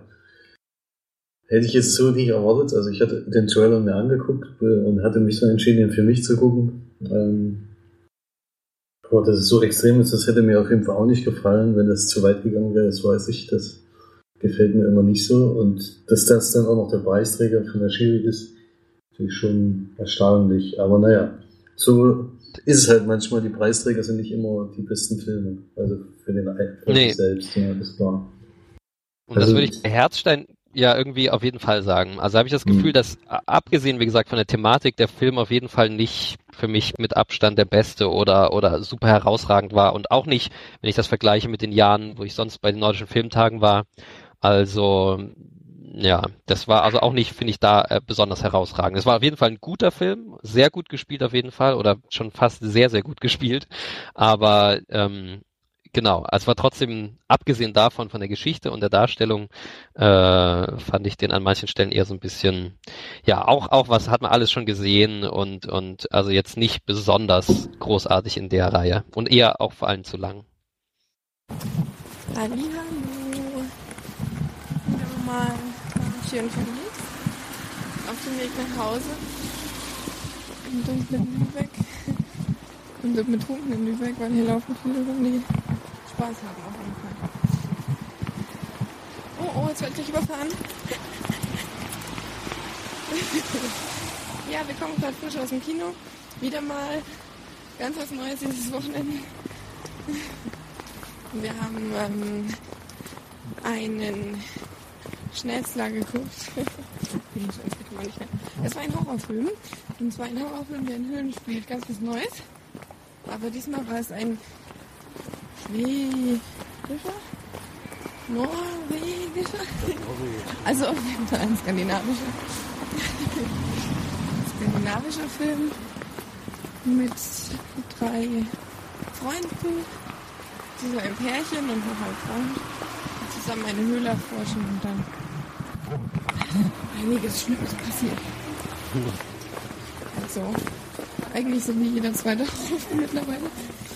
Ähm, was kann man dazu jetzt pro sagen? Eigentlich nicht viel, denn ähm, wir wollen natürlich auch nicht spoilern. Man kann ihn mal gucken, kann man sagen. Also wieder sehr gute Musik. Ähm, aber das ist ja nichts Neues. Und ja, er war schon spannend, aber war jetzt nicht sehr innovativ. War ein bisschen anders als sonst, aber ist jetzt nichts drin, wo man sagen müsste, so geiler Scheiß, ich muss den unbedingt gucken. Also ich würde vielleicht so 5 von 10 aber angeben. Und? Ich würde 6 geben, also ich fand ihn schon gut inszeniert. Äh, ich fand nur, ja, er ist ziemlich unspektakulär, wie du schon gesagt hast. Ähm, aber es hat schon Spaß gemacht, den zu gucken. Also, sechs Punkte, ein bisschen besser als Durchschnitt fand ich ihn schon. Ja. Genau, und das war's auch schon wieder. The Cave, nee, Cave einfach nur. Oder Ja, Kasse.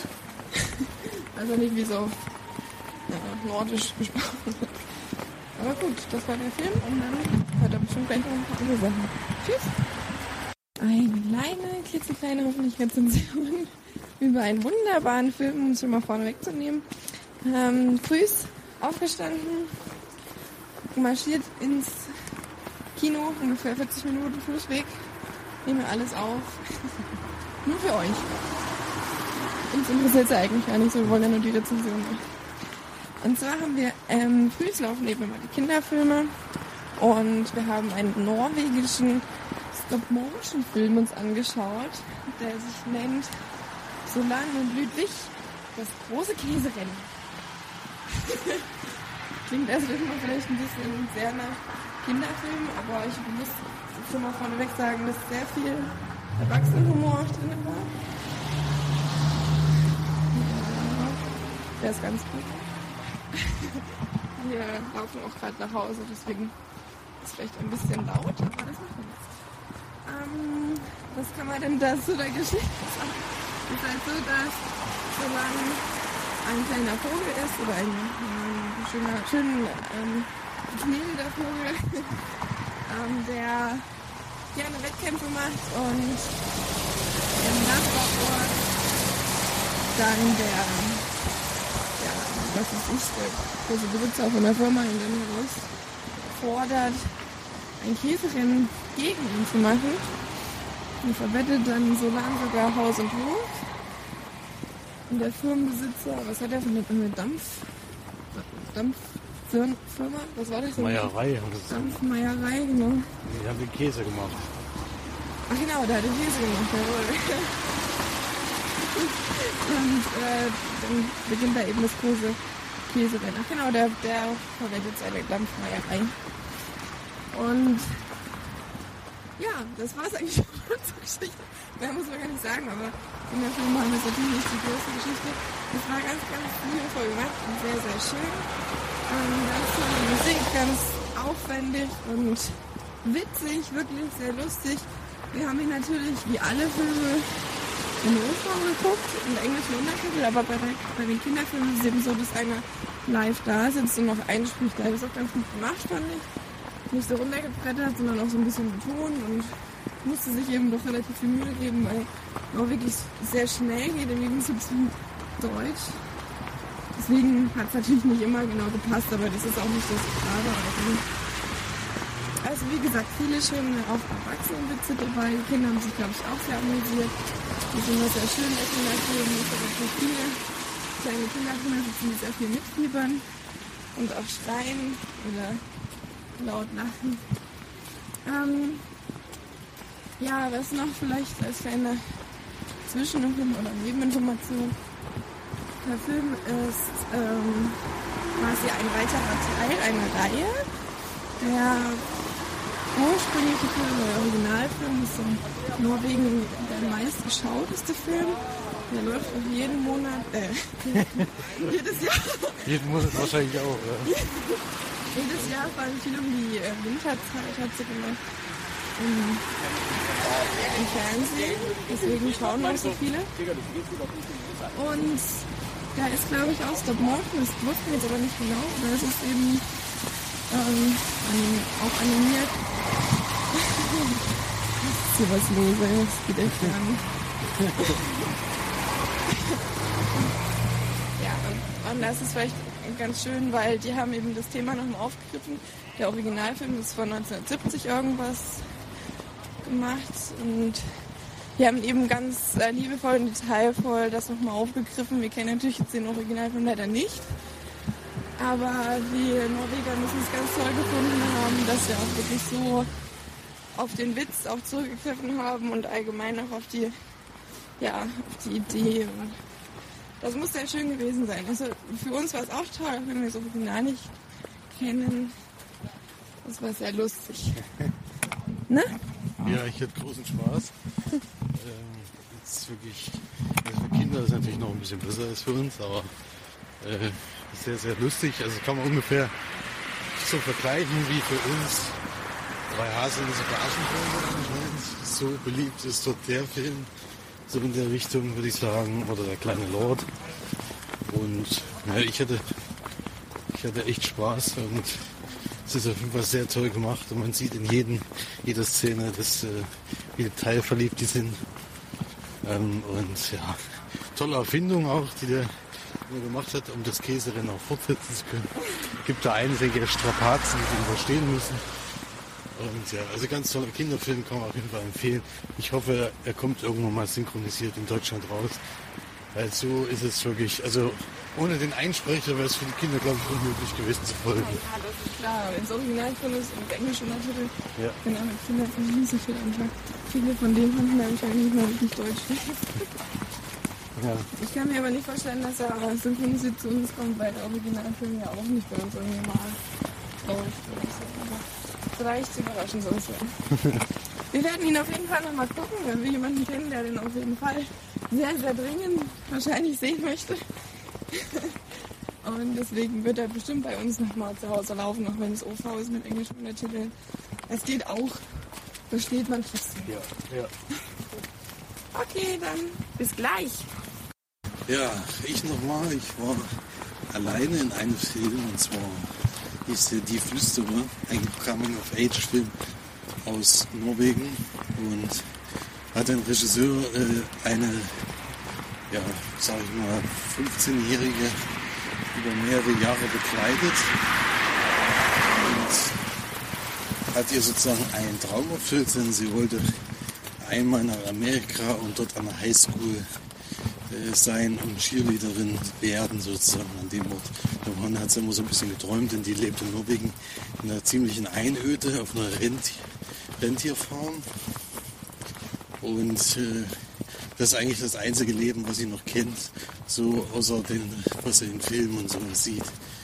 Und das schafft sie dann durch diesen Regisseur. Also im Film wird es anders erzählt, aber er hat es dann danach erklärt, wie es gelaufen ist. Ähm, Im Film wird so dargestellt, dass sie die einzelnen Highschools anschreibt und eine von denen lädt dann ein. Ja, und dann geht sie nach Amerika und dann ist sie, muss sie sich so ein bisschen entscheiden zwischen dem Leben, was sie in Norwegen führt und was sie in den USA hatte. Also es hat beides ihre Vor- und Nachteile und das lernt sie dann mit der Zeit kennen. Und dann kommen aber auch noch so Jungsgeschichten und andere Sachen ins Spiel. Ja. Also für mich bisher der schwächste Film, den ich hier gesehen habe. Vor allen Dingen Coming-of-Age-Film. Hatten wir gestern einen herausragenden. Ähm, dagegen ist der leider ein bisschen schwach. Es war sehr, sehr kunstfilmmäßig gemacht. Es wurde aber eine Szene andauernd wieder eingespielt und wiederholt.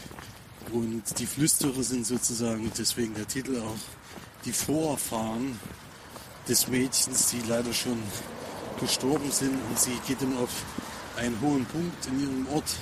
Und dort kann sie sozusagen über, immer noch mit diesen Vorfahren sprechen. Und die flüstern ihr eben ins Ohr, was sie so als nächstes so machen sollte oder nicht. Deswegen fand ich das auch irgendwie ein bisschen doof, weil die glauben vielleicht daran, das ist auch schön so, aber das war schon unrealistisch, vor allem wie viele Stimmen dann auch immer mit ihr gleichzeitig geredet haben. Ein gute komisch, hat hat mir nicht so gut gefallen und der Regisseur war auch nicht so ganz sympathisch, fand ich diesmal. Der hat äh, sich selbst als Santa Claus bezeichnet, weil er hier sozusagen die Möglichkeit geschaffen hat, in die USA zu gehen, wieder zurück. Und er hat ihr den Traum erfüllt oder was weiß ich alles. Hat mir nicht so, hat nicht so einen guten Eindruck bei mir hinterlassen. Und ja, Unser erster. Naja, gut, der Adolf. ja, also das fand ich komisch, weiß nicht. Äh, hätte, hätte man anders erklären können oder so. Er hat auch alles immer als real bezeichnet. Und in dem Film hat man eindeutig gesehen, dass es eben nicht real war, sondern dass alles nachgestellte Szenen waren. Und sie ist auch keine Schauspielerin. Bei ihm, der dann längere Zeit im Film ist, fand ich, der konnte es eigentlich ganz gut. Bei ihr ist es eher so, ja, nachmittags RTL-Fernsehniveau gewesen manchmal. War schon ein bisschen schockierend. Deswegen war ich nicht so mega begeistert. Der Film kam aber sehr gut an. Bin da wohl einer der wenigen gewesen, den es nicht so gut gefallen hat. Und so als Coming-of-Age-Film kann man den schon mal gucken. Für mich war es dieses Mal nichts, aber bei den vielen herausragenden Filmen, die wir hier schon gesehen haben, ist es halt dann auch irgendwann mal so weit, dass man einen Film guckt, der nicht so gut gefällt. Und ich würde ihm vier von zehn Leinwandperlen geben. Hallo! Wir sind wieder euch, für euch Marci und Felix, die Filmfestivalgänger. Und wir haben jetzt einen ganz besonderen Film für euch. Ein, wieder mal ein Kinder- und Jugendfilm. Wir haben hier ganz schön viele, aber sind ja auch mit äh, sehr vertreten hier. und auch wirklich sehr, sehr gut, wie jetzt zum Beispiel der, den ich jetzt bespreche. Den wollen wir auch so ein bisschen hervorheben, weil er nämlich auch, wie wir ganz frisch erfahren haben, den ja, Nordischen Filmtagepreis für den besten Kinder- und Jugendfilm bekommen hat. Wir durften ihn auch sehen und danach sogar den unglaublich sympathischen Regisseur noch kurz lauschen. Aber erstmal zum Film. Meadowmud heißt er zumindest auf der Übersetzung. Wie er jetzt im Original genau heißt und ausgesprochen wird, das ist, wollen wir jetzt mal lieber lassen, weil da machen wir uns noch ein bisschen dumm, glaube ich. ähm, wird vielleicht wieder Matsch heißen. Weiß nicht, weil das nee, das hat, ja einen ja ganz viel- anderen. Das hieß ja Fake, Jalma, keine Ahnung. Das hieß ja irgendwie ganz, ganz anders auf, auf Lettländisch. Der kommt nämlich aus Lettland. Wieder so wie neue der- Sprache gelernt. Genau, noch eine Sprache schon alle möglichen Sprachen jetzt ja durch. Es ist natürlich auch wieder ein OV gelaufen und äh, mit englischen Untertiteln, was da jetzt ein bisschen ein Problem war, war das Lettländisch anscheinend extrem kurz gehalten und sehr, ähm, sehr schnell gesprochen wird. Deswegen kam ich teilweise beim, also war so diese Untertitel mit zwei Zeilen, und man so eine Sekunde eingeblendet und dann konnte man nicht ganz so komplett alles lesen, was sie, was die gesagt haben, aber das ist auch nicht ganz so schlimm gewesen, weil man konnte dann schlussfolgern, was da jetzt ungefähr stand. Und man hat sie auch recht gut überfliegen können. Aber egal, erstmal zu dem Film. Es geht darum, dass wir eine junge Dame kennenlernen, die 17 Jahre alt ist, die in Lettland sehr dörflich auf einem Hof sozusagen lebt mit ihrem kleinen Bruder, wird zu 10 sein, glaube ich, und ihrer Oma. Die Oma ist ein bisschen mürrisch und relativ gemein auch zu den Kindern und will das, den Hof verkaufen, weil ihre Mutter, also die, die Tochter von der Oma natürlich, die Mutter von den Kindern, nach London gegangen ist und die mit der Oma quasi erstmal in Lettland gelassen hat. Ja, und dann, das ist kein großer Spoiler, weil das passiert relativ früh im Film, stirbt aber die Oma und die Kinder versuchen das zu vertuschen. Und dann geht es eher viel darum, wie die Kinder dann alleine zurechtkommen auf dem Hof, wie sie versuchen, dass niemand herausfindet, dass die Oma gestorben ist, weil dann sie eben ins Waisenhaus gekommen wären. Und der Hof wäre quasi verkauft worden oder was auch immer. Genau, darum geht es dann viel. Dann ist so, dass das junge Mädchen sehr gut in Englisch ist und eine Sprachreise nach London gewinnt, weil sie so einen Englischtest macht und das dann quasi auch nutzen möchte, um ihre Mutter wieder zurückzuholen, weil sie ja sagen muss, dass die Oma gestorben ist. Ja, das ist so ganz grob. Ähm, wir wollen natürlich nicht so viel vorwegnehmen, weil der wirklich sehenswert ist, der Film. Und ja, ganz, ganz tolle Einstellung, ganz, ganz fantastische Schauspieler, gerade die junge Schauspielerin. Der Regisseur hat auch gemeint, dass sie anscheinend irgendwie 5000 oder so oder 2000 2000. 2000, ich übertreibe mal ein bisschen, 2000 äh, Leute gecastet haben und dann sie, das war auch ihr erster Film, der rauskam. Das haben sie auch fantastisch gemacht, weil ich glaube, besser hätten sie es nicht besetzen können. Also ein großes Talent. Und allgemein, der Film war sehr, sehr, sehr atmosphärisch.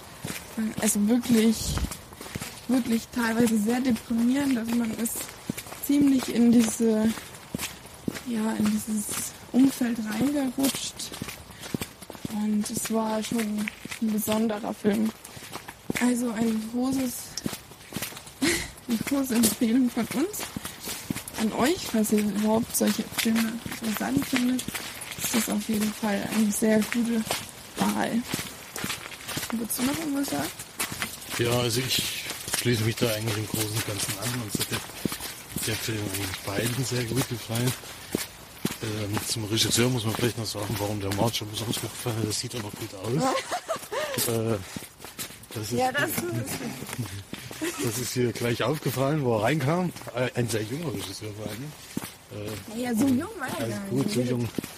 Mitte, Ende 30. Er sah jung aus, man weiß man schon einen siebenjährigen Sohn. Ja, gut. Auf jeden Fall tolle Geschichte. Er hat auch die, das Drehbuch geschrieben, was ich wirklich erstaunlich fand. Und ich hoffe sehr, also überhaupt bei den ganzen Filmen, die wir jetzt hier gesehen haben, ich finde wirklich, das ist eine sehr gute Auswahl an Filmen, die sie hier gebracht haben. Ähm, hoffe ich sehr, dass die irgendwie trotzdem den Weg auf Deutschland finden, auf DVD oder Blu-ray wenigstens. Denn da, das haben sich eigentlich alle Filme bisher, die wir gesehen haben, verdient, dass die auch hier gesehen werden. Ja. Und von mir 8 von 10 Leinwandperlen. Bei mir gibt es da 9 von 10. Von denen bis jetzt wirklich mit am besten. Gut, dann hört noch fleißig weiter. Wir haben einen Film geguckt. Der nennt sich Der Eid. Keine Ahnung warum, haben wir beide nicht so richtig rausgefunden. Aber er hieß so. Und es ging darum, dass wir eine Familie kennenlernen mit dem Papa, der Chirurg bzw. Gefäßchirurg ist. Und ja, den lernen wir quasi kennen. Der hat eine, also zwei Tochter, eine kleine und eine große. Und die große Anna, die ist so ein bisschen die Problemtochter. Ich muss es hier mal langsam laufen, weil das ist ganz schön dem Lauf. Genau, und diese, diese etwas problembehaftete Tochter bekommt einen neuen Freund, durch den sie viel Partys geht und Drogen nimmt, nicht mehr zu Hause wohnt. Ja, das passt dem Papa nicht so ganz. Er versucht dann noch irgendwie was zu retten, was er dann nicht so ganz hinbekommt. Ja, jetzt war es nämlich schon wieder fast so weit, dass ich mich hingelegt hätte. Und ja, dann greift er halt ein bisschen ein und dann greift er ein bisschen mehr ein. Indem er dann ja, den, den, den neuen Freund versucht, durch etwas unkonventionelle Art und Weise davon zu überzeugen, nicht mehr mit seiner Tochter zusammen zu sein. Um es jetzt mal ganz durch die Blume zu sagen.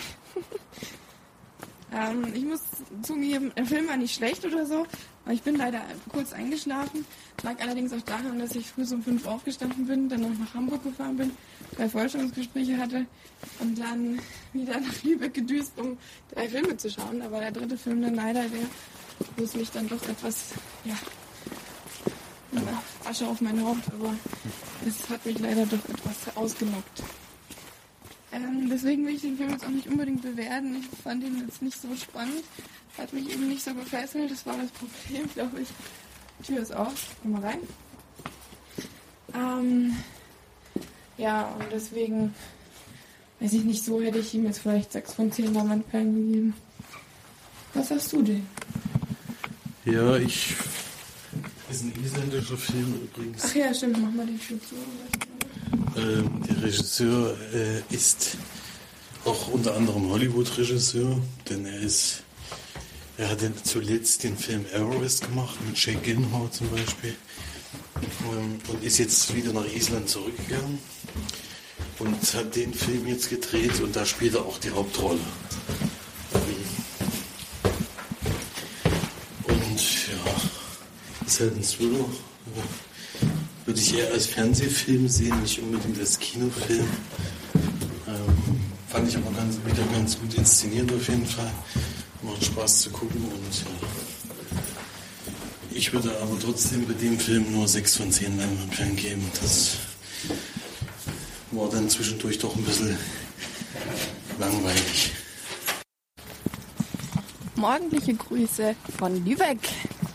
Wir sind auf dem Weg wieder mal ins Kino und nutzen die Gelegenheit, auch wieder ein bisschen zu quatschen. Also ich nutze die Gelegenheit, denn ich habe noch ein paar Filme zu besprechen. Und ein paar, das ist schon richtig, weil es sind sechs Stück. Aber keine Angst, sind nur Kurzfilme. Deswegen halte ich mich da auch sehr kurz. Also, ich habe mir die Kinder- und Jugend-Kurzfilme angeschaut. Ein Oberbegriff war der Love and More. Und da gab es sechs Stück zu sehen. Und da kann ich ganz kurz zu jedem mal eingehen. Ich hoffe, ich halte mich auch wirklich kurz. Es waren nämlich ziemlich krasse Themen teilweise. Also hier steht jetzt als erstes Ruhe in Frieden. Villa Ifrit im Original. Schwedischer Film, der nur fünf Minuten geht. also wirklich kurz. Da ging es darum, dass ähm, ein paar Jugendliche auf etwas unkonventionelle Art und Weise sich von einer Freundin aus ihrer Gang verabschieden sozusagen. Ja, fünf Minuten kurz. Also ich gebe dem ganzen Film jetzt auch keine Punktzahl, das ist Quatsch. Ich erzähle nur kurz drüber. Aber ähm, interessant, glaube, ja, was soll man zu einem 5-Minuten-Film sagen? Er war halt vom Thema her mal ein bisschen anders. Das ist schon, war schon schön gemacht. Dann gab es Ich liebe Anna. Ich sag Kastan Anna. Anna. Mit Doppel N und Doppel A im Original. Ähm, aus Finnland. Der geht elf Minuten. Da ging es darum, dass es ein kleiner Junge, also das ist klein, aber vielleicht elf oder so, ja, der ja, ein bisschen Ghetto-Typ war, oder das in solchen Jungen gar nicht mehr sagen kann, der quasi zu Anna geht, die arbeitet oder die wohnt auf einem Bauernhof, die auch so in seinem Alter war. Und äh, er ihr dann quasi ein bisschen hilft beim Arbeiten und dann irgendwann kommen sie sich näher und bekommen dann auch so erste sexuelle Kontakte. Das ist halt schon krass, finde so ganz jung. Aber war dann doch relativ harmlos. dann gab es noch Camping mit Ada. Das war der erste von Berlin. 14 Minuten. Dann lernen wir ein Mädchen aus Osteuropa kennen, das in Norwegen, wo auch der Film herkommt, auf einem Campingplatz wohnt und sich quasi mit Tante für die, ja, für die Camper dort prostituiert. Das ist so ein Proben. Die lernen dann aber eine Freundin kennen und versucht dann da so ein bisschen rauszukommen. Das ist ein Film mit vielen, vielen Enttäuschungen sehr deprimierend war der. Und das Ende war sehr toll. Das kann man schon mal sagen. Das Ende war sehr offen und sehr inszenatorisch. Okay. Dann kam es noch Explosion im Herz. Ach du Scheiße, was war das denn? Was Explosion im Herz? Ach, das war. Ja genau, das, äh, da war die Regisseurin da. Da geht es um, da geht 17 Minuten auch in Norwegen eine etwas dickliche junge Dame in der Schule, die eine Internetbeziehung führt, wo sie auch im Internet miteinander versuchen zu schlafen. Und ähm, dann sie aber eigentlich im Realen noch Jungfrau ist. Und das hieß auch, glaube ich, nee, das passt. Ah nee, Quatsch! Das habe ich jetzt völlig, völlig vertan. Upsi, das habe ich jetzt verwechselt mit dem, mit dem anderen Film, wo die gute Sachen da war. Alles nochmal von vorne. Explosion im Herz. Es ähm, geht darum, dass äh, wir ein Schwesternpaar, ein Zwillingsschwesternpaar kennenlernen. Und die eine davon ist quasi schon am Anfang des Films durch einen Motorradunfall gestorben. Und dann geht es darum, wie die zweite Schwester quasi dann umgeht. Ähm, wie sie das toleriert, sie die Schwester tötet. Sie hatten auch nicht so das allerbeste Verhältnis miteinander. Würde ich jetzt beide so auf 16 schätzen. Und es war ein äh, interessanter Film, war ganz auf andere Art gefilmt. 16 mm hat er so gesagt. Ähm, war auch sehr gut, ja. Dann kommt einer, der, der wirklich ähm, einem sehr an die Nieren ging. Kalter Schauer hieß der. Auch aus Norwegen, in 19 Minuten. Dann lernen wir einen jungen Christopher kennen, der eine neue Freundin findet, die mit ihr dann auch eigentlich intim werden will.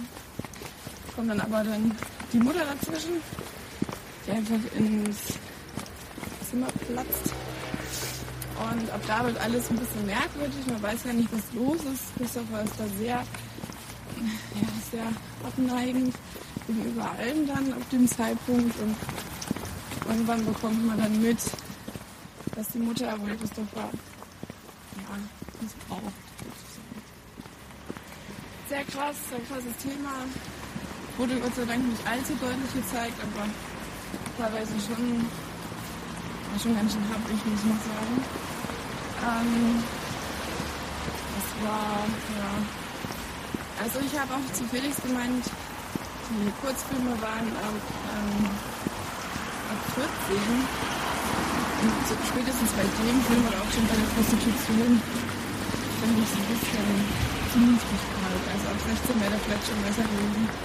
Aber ist halt so. Und der letzte Film, das war der, den ich gerade schon angesprochen habe, wo auch die Illusion da war. Ähm, der hieß Lulus erstes Mal und da geht es um ein etwas dicklicheres junges Mädchen, das eben eine Internetbeziehung anfängt, die dann auch übers Internet miteinander ja, Cybersex machen sozusagen, sie aber eigentlich eine Jungfrau ist. Das bekommt dann eine ihrer Kolleginnen, ihrer Klassenkameradin mit und mobbt sie dadurch. Ja. Dann ist es aber so, dass sie eine ganz große Charakterentwicklung macht, also die Lulu. Und äh, zum Ende hin doch alles recht positiv ausgeht. Was sehr schön war. Ich hasse es, wenn diese dummen Bitches mobben. da krieg ich die Krise. Ja, das waren die Kurzfilme. Alles in allem fand ich sehr, sehr, sehr schön. Vor allem, dass auch zwei Regisseurinnen da waren, die zwar sehr jung waren, also die waren vielleicht nur Studentinnen, würde ich sagen, aber ähm, fand ich toll, dass die auch für ihre Kurzfilme extra gekommen sind oder eingeflogen wurden. Kamen ja auch beide aus Norwegen. Ja, war sehr schön und alles in allem würde ich das schon, wenn ich das jetzt bewerte, die Kurzfilme, würde ich da schon 8 von 10 Einlandperlen geben. Gut, dann geht's jetzt weiter. Hallo und Marti und Felix sind immer am Start und Tour in Lübeck und wir haben einen Film geguckt, ein norwegischer Film wieder basierend auf einer wahren Geschichte. Der nennt sich Der Pyromane, zumindest auf Deutsch. Ähm, wieder mal norwegisch mit englischen Untertiteln, wie fast alles. Also original und englischen Untertiteln. Und da geht es darum, dass wir einen jungen Mann kennenlernen von 19 Jahren, der gerne mal in seinem kleinen Mini-Heimatort in der Umgebung ein bisschen zündet und dann auch größere Sachen anzündet sozusagen. Sowas wie kleine Häuser und Hütten und Scheunen. Und dann aber sein Papa, auch der Feuermeister, Feuerwehrmeister, der leitende Feuerwehrmann in dem Dorf ist und er ihm dann quasi immer auch hilft bei seinen selbstgelegten Bränden, die zu löschen. Was es ja doch schon anscheinend auch öfter mal gibt. Das spielt in den 70ern, glaube ich, hatte sie gesagt. Ja, ja. Und wie gesagt, auf einer wahren Begebenheit. Ja, genau. Ähm, was soll man dazu noch sagen? Also, bei dem Film war wirklich ganz grandiose Musik. ich sag nochmal das Gleiche, aber es ist halt einfach so. Ähm, er war ein bisschen lang, er war etwas zu ausgedehnt. Ähm, er kam auch recht spät, jetzt, wir haben ihn jetzt auch nochmal geguckt. 19 Uhr nochmal schon. Ja. Und ja, er war halt wirklich dann für die späte Stunde dann mir etwas zu lang. Aber toller Schauspieler. Der Junge war zum Beispiel sehr toll. Ähm, und wie gesagt, ganz, ganz, ganz anders auch gedreht. Also sich wieder mal Zeit gelassen für alles und teilweise ein bisschen zu viel Zeit. Aber sehr speziell, kann man eigentlich auch sagen. Gut, was sagst du? Ja, der Film kam, so wie es aussieht, ganz ohne Effekte aus. Also die Brände waren wohl wirklich gelegt. Das sah natürlich sehr spektakulär aus. Ähm, vor allem der erste Brand, den man sieht.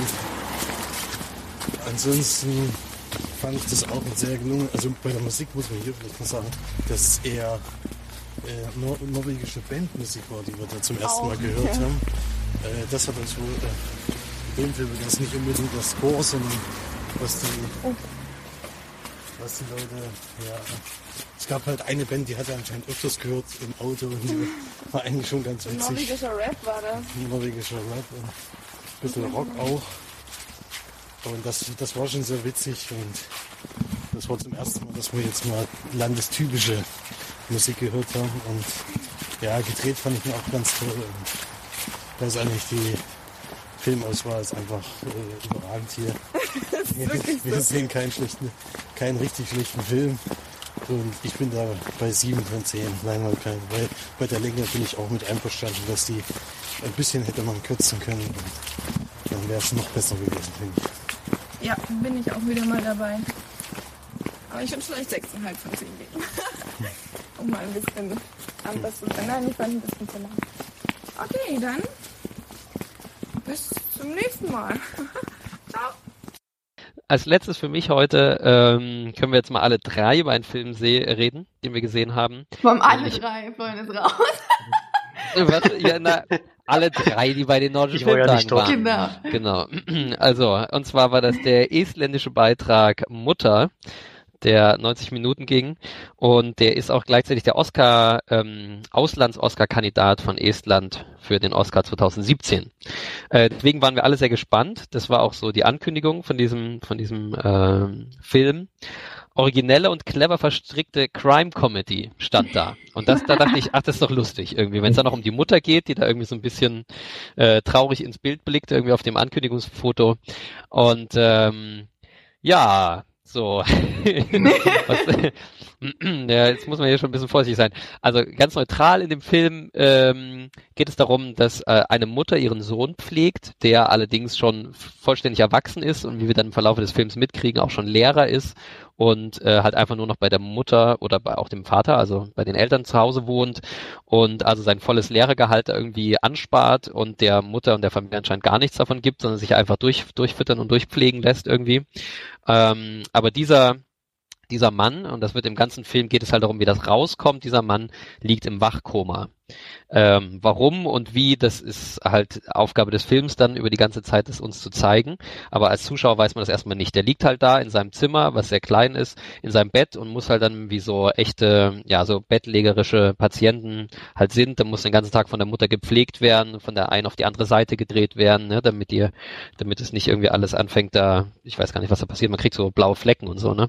Also, ja, so genau, genau, und Blutstau und was weiß ich. Also eben, der muss ständig gedreht werden und irgendwie mhm. hier so äh, nicht intravenös, wie nennt man das denn? Naja, auf jeden Fall so zwangsernährt. Nasal. Und so, genau, nasal ernährt wird er da und so. Mhm. Also auf dem muss man sich halt viel kümmern und der ist halt im Wachkummer, deswegen sieht er immer so gespenstisch aus. Sieht eh wie Jesus aus. Ähm, muss man sagen. Ob das jetzt hier die knalle Allegorie sein soll, das habe ich, also wüsste ich auch nicht warum, aber es ist halt so, hat so ein Bart und so lange Haare und eh so ein bisschen so ein Jesus-Gesicht und der sitzt halt da, äh, liegt halt immer da mit offenen Augen und guckt halt alle an, die da so durchs, äh, in sein Zimmer kommen.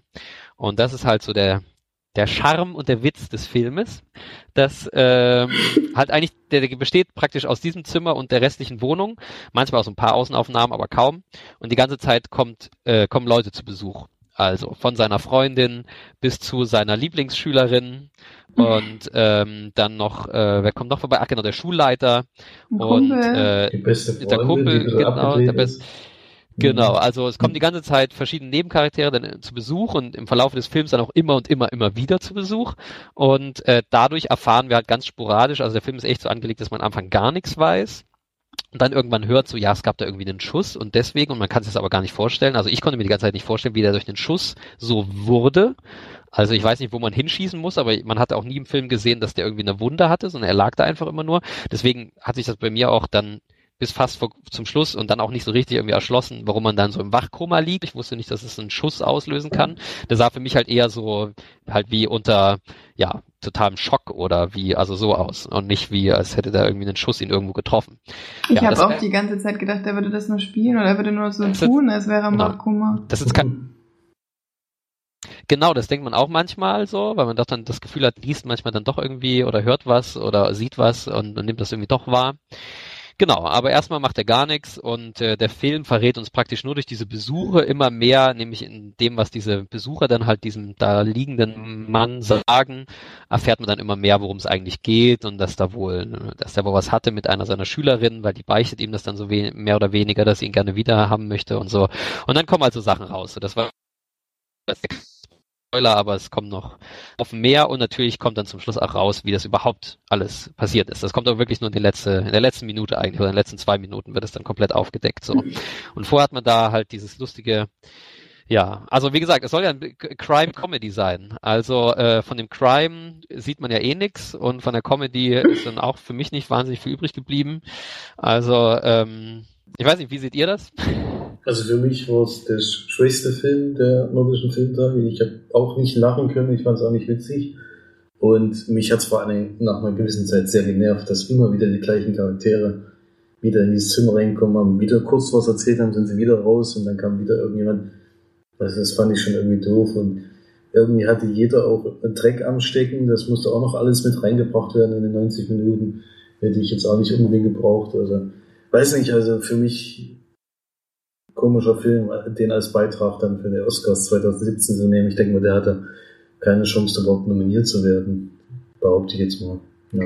Ja, es ist halt auch so, dass vorher die Hauptdarstellerin da war. Die musste dann aber dann gleich los, weil die, weil es Sonntag war auch und äh, die dann natürlich auch irgendwann mal wieder zurück nach Estland musste. Und die hat halt gesagt, dass sie den Film in 16 Tagen abgedreht haben. Und ich finde, das merkt man auch, weil das spielt erstens alles eigentlich in einem, es sind wie so Kammerspiele, spielt halt alles in diesem, größtenteils in dem Raum, wo der Junge liegt oder der junge Mann. Und äh, man hat, glaube ich, auch nicht so die Zeit gehabt, um, um das komplette schauspielerische Talent der ganzen Schauspieler raus auszuschöpfen irgendwie. Und das finde ich merkt man auch sehr. Ähm, daran hapert es eben auch, man hat jetzt keinen Schauspieler drin gehabt, wo man gedacht hatte, boah, der spielt echt gut oder Wahnsinn, das ist mal was Neues oder was anderes, sondern es war halt so, so ein 0815-Ding und das hat sich halt komplett durchgezogen und also ich bin auch kurz eingeschlafen. ich, ich auch. Wobei ich sagen muss, dass ich sie, also in der Hauptrolle ist wirklich die Mutter, der Film heißt auch Mutter, dass ich sie schon, schon ganz gut fand. Also sie hat das schon, sie hat diese, diese Art von Mutter, die so, die so ganz viel irgendwie zu verbergen hat, äh, und das merkt man immer mehr, dass sie da viel zu verbergen hat, ähm, aber das halt immer überhaupt nicht rauslässt und sich das äh, alles so äh, kanalisiert in so eine Art von, ich muss hier immer putzen und für Ordnung sorgen und kümmere mich um alles. Das fand ich, hat sie schon sehr gut dargestellt. Ja, aber hat sie das gut dargestellt oder hat der Film gut dargestellt? Das ist erst so, weil ich fand, das war halt alles so, klar hat sie das gut gemacht, aber ähm, sie hat halt so die, die Dinge aufgegriffen, die ihr so der, die Regisseurin oder was sie sich gegeben hat und hat es aber nicht, nicht, also ich finde nicht herausstechend äh, wiedergegeben. Finde ich zumindest. Also das, es war halt inszenatorisch dann schon passend, aber wirklich gespielt. Sie hat halt immer gleich gespielt, fand ich. Sie hat immer auch immer so das gleiche Gesicht gehabt und nur wenn sie dann wirklich mal gemerkt hat, oh je, jetzt bricht irgendwie was auseinander, dann hat, hat sie immer ein bisschen schockiert gespielt, aber sonst war es immer so das Gleiche und das hat, hat mir nicht so gefallen, muss ich ehrlich sagen, aber das ist ja, ja wieder ist von jedem... So ich denke, es ist also ein ARD-Dienstagabendfilm oder sowas, war jetzt mhm. kein Film, den ich jetzt so erwartet hätte, bei den, vor allem bei den Filmen, die ich sonst gesehen habe. Es war wirklich eine herausragende Auswahl. Mhm. Und der das hat da irgendwie überhaupt nicht reingepasst. Also war irgendwie ganz komisch. Also ich hatte noch einen anderen Schauspieler getroffen, äh, also einen Kollegen, der auch drin saß, der war auch sehr enttäuscht. Der war auch so, hatte auch so hohe Erwartungen, weil er es eben auch gelesen hat alles äh, vorher und es klang so gut und er war auch super enttäuscht und fand das irgendwie auch alles eigenartig, dem ist auch nicht gut gefallen. Ähm, also ich glaube, da waren wir nicht ganz die einzigen. Mhm. Und eben, es wurde dann halt auch schnell langweilig, wobei ich sagen muss, die Idee des Filmes hätte, glaube ich, Potenzial gehabt, super lustig zu sein. So irgendwie aus dieser Perspektive von diesem im Koma liegenden Typen und immer wieder geht die Tür auf und es kommt irgendjemand rein und berichtet irgendwas so. Ich glaube, wenn es coole Schauspieler gewesen wären und vor allen Dingen irgendwie auch bessere Texte so, mhm. dann ähm, hätte, hätte, also er hat auf jeden Fall das Potenzial, so von der Idee her, glaube ich, wirklich lustig zu sein. Also wirklich lustig. Ich glaube, die Isländer haben wahrscheinlich, ähm, oder was sage ich? War Island ist Estland. Ja, Estland meine ich. Die äh, haben da wahrscheinlich auch einen eigenen Humor so, aber ich hatte, also, ja, also da hat wirklich für mich, was den Humor angeht, außer der Mann mit dem Blumenstrauß, so an so einer, ein kleines Schmunzeln, hat das irgendwie alles nicht so richtig funktioniert. Und vor allen Dingen war es sehr lang, obwohl 90 Minuten typische Länge mhm. ist, äh, in dem, was der erzählt hat in der Zeit und, und zum wievielten Mal dann Leute wiederkommen, ohne jetzt besonders die Handlung weiter voranzutreiben oder irgendwie jetzt noch eine lustige, wenigstens eine lustige Szene zu haben oder irgendwas dazu zu geben, fand ich den also gnadenlos zu lang. Der hätte für mich ähm, vielleicht einen ganz passablen Kurzfilm, so äh, zehn Minuten irgendwie ergeben in der, in dem Setting, wie er jetzt so war, ne, ohne dass da zu viel dazu kam. Aber so als Langfilmformat fand ich den irgendwie, das hatte, ging dem ganz schnell die Luft aus, war mein Gefühl. Und ab dann hat er mich eigentlich wirklich nur noch gelangweilt.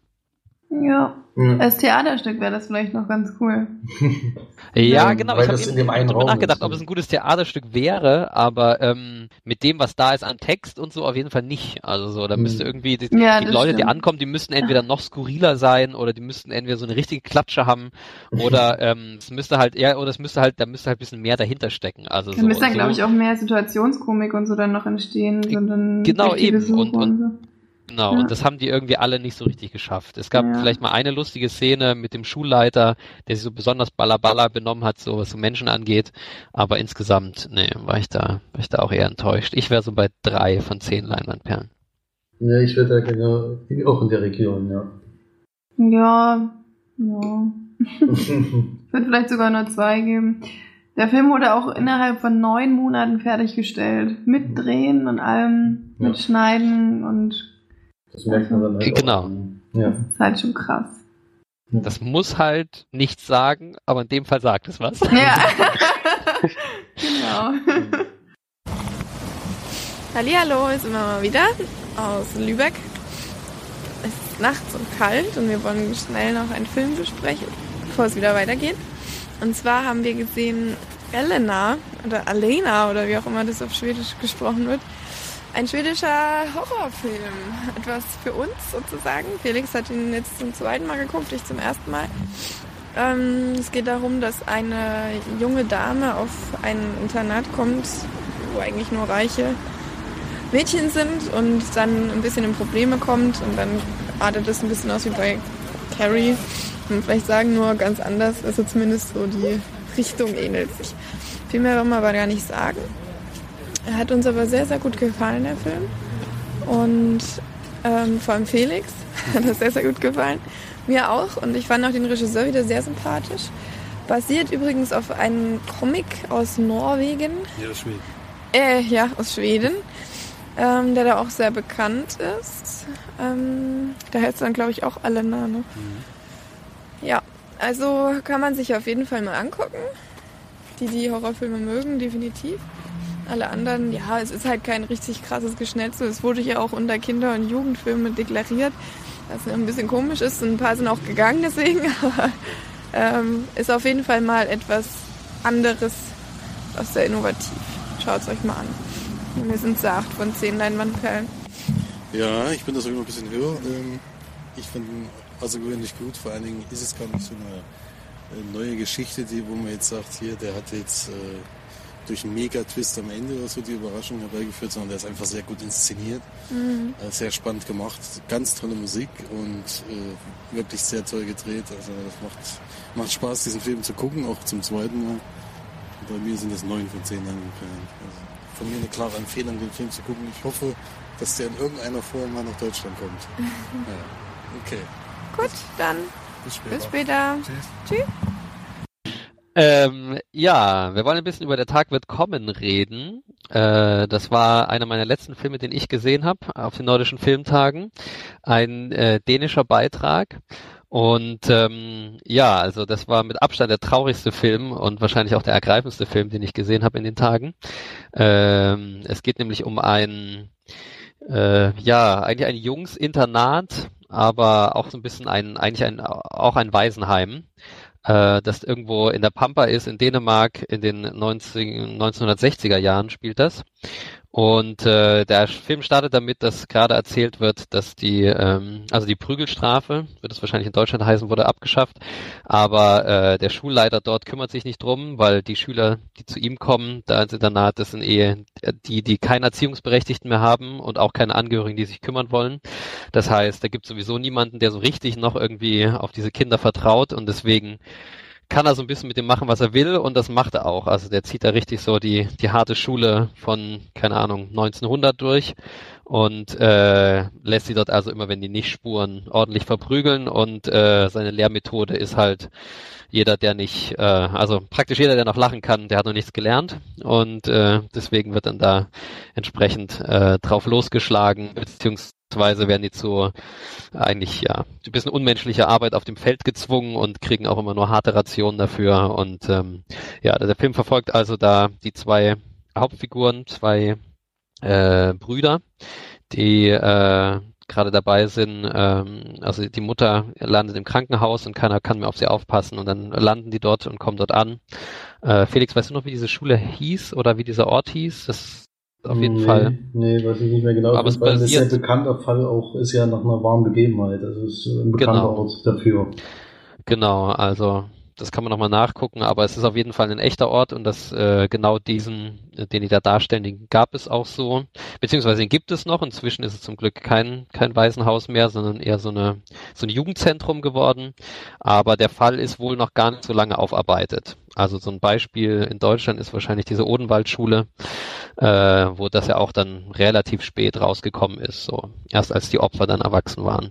Genau, und die haben aber mit allen möglichen dort zu kämpfen, die beiden Brüder. Also erstmal versuchen sich dort anzupassen, bis sie dann merken, was da überhaupt für ein Ton herrscht und dass man da eigentlich am liebsten gar nicht den Mund aufmacht. Und das ist so ein bisschen wie im Militär dort. Zu jedem Essen und zu jedem ins Bett gehen wird aufgestanden und irgendwie dann ja, der Spruch aufgesagt, bevor man überhaupt was tun darf. Mit den Erwachsenen, den Lehrern, dort darf man eigentlich auch nicht reden. Äh, und wenn man eine Frage stellt, ohne dass man selber gefragt wurde, dann fängt man sich eigentlich auch schon gleich wieder eine Ohrfeige ein.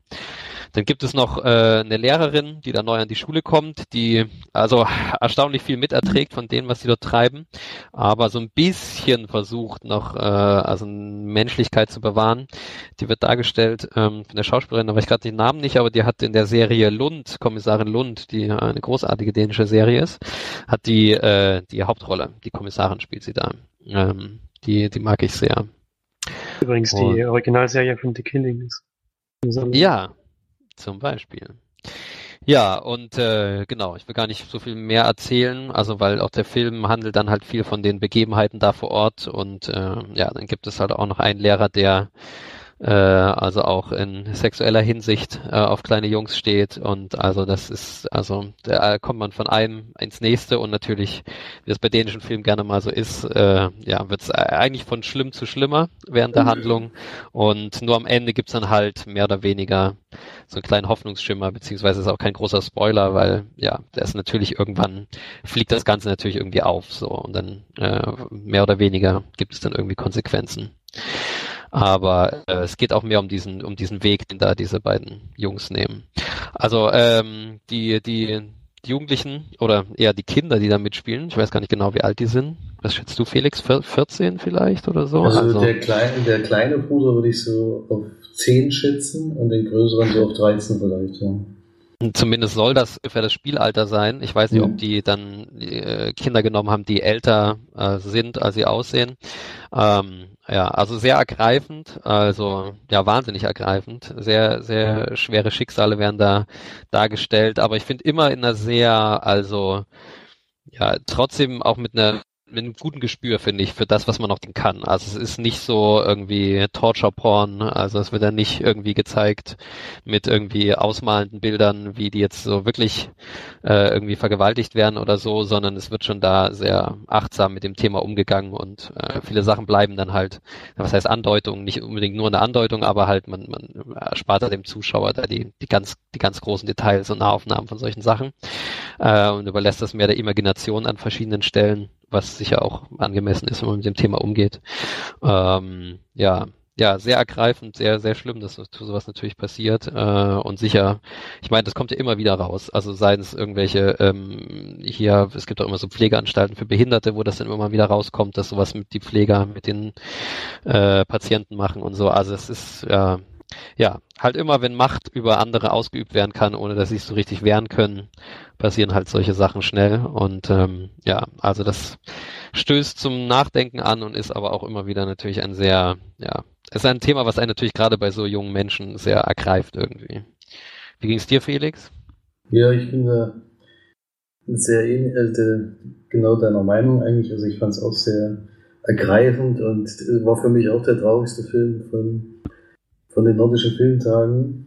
Ähm, was ich noch sehr interessant war, fand, war halt, dass der Regisseur am Ende da war und dass sogar einer der Betroffenen da war und da noch ein bisschen genauer geschildert hat, was da noch so noch so war. Das war natürlich nochmal ein Zacken schärfer, dann, wenn man dann wirklich die Menschen sieht, denen das passiert ist, ist äh, schon irgendwie ein sehr, sehr komisches Gefühl. Dann merkt man eigentlich, wie viel Glück man gehabt hat in der Zeit oder in, im Leben, wenn andere sowas erleben mussten.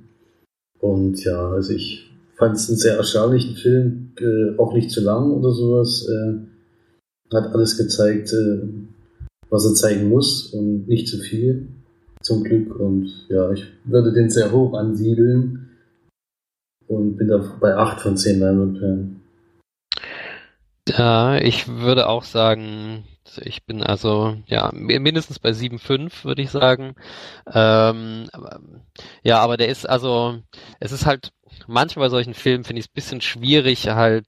Ich weiß auch nicht, was mich dann so genau daran stört, das was mich dann so, ja, was mich so ein bisschen ablenkt, wo ich dann denke, das ist irgendwie so, ja, ich weiß nicht, ich kann das gar nicht genau beschreiben. Das ist manchmal so äh, eher das Gefühl, dass man so einen Film halt irgendwie auch schon mal so gesehen hat. Also so, dass es halt sich das so ein bisschen einreiht in so ein paar Sehgewohnheiten, äh, ohne dass man den Film jetzt genau speziell schon gesehen hat, aber so eine Art von Film, wo man das so kennt, irgendwie, äh, ne, man kommt irgendwo hin an einen Ort und da wird man schlecht behandelt und das hat dann auch noch diesen, also zumindest ähm, basiert auf einer wahren Begebenheit, so und man guckt sich sowas an und denkt dann immer, ja, so schrecklich ist die Welt. Ähm, ich weiß auch nicht. Manchmal ist es so ein bisschen, dass ich so denke, ja, das ist äh, irgendwie in irgendeiner Weise ist dann doch so ein bisschen so ein Schema von einem Film, wie man das irgendwie sehr gut kennt, irgendwie, finde ich. Also so und ich weiß auch nicht, ob das unbedingt was Schlimmes ist, aber manchmal ist es so so ähnlich. Wir haben den anderen Film noch gesehen, der so Weltkriegsthema hat und irgendwie sehen diese Filme schon sehr ähnlich aus. Also da würde ich dem Film einfach so ein bisschen unterstellen, dass er da jetzt auch nicht wahnsinnig, also es ist auf jeden Fall in dem Sinne, finde ich, kein wahnsinnig innovativer Film. Also der geht da einfach die Wege, die man kennt, die man auch filmisch kennt und da ist er in dem, was er zeigt und wie er das macht, ist er sehr sauber, aber ich glaube, bei dem Thema ist es eher heikel, da jetzt total frei zu drehen. Aber ich würde mal sagen, der, der hält sich eigentlich so an alle gängigen Konventionen, ist, was das angeht, jetzt sehr, ja, sehr sehr, sehr geradeaus, so ja. ich sagen. Aber die Schauspieler sind super, das muss man auf jeden Fall sagen. Also die, sowohl die Jungen als auch die Älteren, die Lehrerdarsteller sind also ganz, ganz großartig. Also man bekommt richtig Hass auf die, aber weil die das halt auch so gut spielen, irgendwie so authentisch äh, und irgendwie diesen Zeitgeist, finde ich, sehr gut transportieren. Also ja, ich würde sagen, ich bin bei 7,5 und ähm, ja, finde ihn aber auch auf jeden Fall einen sehr starken Film. Ähm, Genau, wenn man sich sowas angucken mag, dann ist es auf jeden Fall was, was äh, ja, ein sehr guter Vertreter von solchen Filmen. Ja. Halli, hallo. Jetzt zum letzten Mal aus Lübeck. Es ist vollbracht. Die nordischen Filmtage sind für uns jetzt leider beendet. Wir haben jetzt heute am Sonntag nochmal zwei Filme geschaut, gemeinsam sogar. Ähm, wollen darüber jetzt kurz noch über einen sprechen. Der andere wird dann live ähm, am Montag nochmal aufgesprochen, wenn wir so eine kleine Voreinleitung machen. Die habt ihr ja dann quasi jetzt schon gehört. Ähm, weil unser Cousin da auch mit dabei war und wir wollen natürlich seine Meinung nicht unterschlagen. Deswegen besprechen wir jetzt nur den, in dem wir zu zweit waren. Und das ist ein Film, der hieß Saint, beziehungsweise der Heilige. Ein Film aus Litauen, war auch sein Filmdebüt. Vom Regisseur, den kann ich jetzt auch nicht aussprechen, den Regisseur, weil es einfach unmöglich ist, korrekt auszusprechen. Litauisch hört sich auch ziemlich russisch an, finde ich, so dieses ein bisschen Ostblock. Und ja, es geht in dem Film darum, dass wir einen jungen Mann kennenlernen, ja, 78er Baujahr, der in Litauen leider in, die Wirtschaftskrise reinrutscht und es sehr am eigenen Körper erfährt, denn er wird gekündigt und dann versucht er ja, quasi wieder Arbeit zu finden und man begleitet ihn so ein bisschen auf seinem Weg. Er hat aber auch eine Frau mit zwei Kindern, zwei Töchter. Das wirkt sich dann natürlich auch auf das Familienleben aus. Und er. Bitte? Achso, okay, gerade ab. Bleib ich jetzt mal stehen. Ähm, denn, ja, er kennt, lernt auch noch äh, eine junge Dame kennen, die da auch so ein bisschen, ja, ein bisschen in das Familienleben natürlich zwiespaltet, ohne, ja, dass es vielleicht wollte. Aber er verliebt sich dann quasi auch nochmal in die andere Frau und das kommt dann alles ein bisschen zusammen. Hört sich jetzt nicht ganz so innovativ an oder spektakulär, ist aber ganz, ganz toll gemacht gewesen, der Film. ganz wenig Musik. Beziehungsweise gar keine Musik. Nur so, was im Hintergrund lief. Und, ach genau, was vielleicht noch ähm, zu erwähnen ist, dass die ähm, vorneweg ein YouTube-Video quasi zeigen, das da jetzt nachgedreht wurde, das es aber auch beim, ähm, in echt gibt. Wir haben es allerdings nachgedreht, wahrscheinlich wegen den Rechten oder so, wo ein junger Mann behauptet, er hätte Jesus gesehen vor einer äh, Hauswand.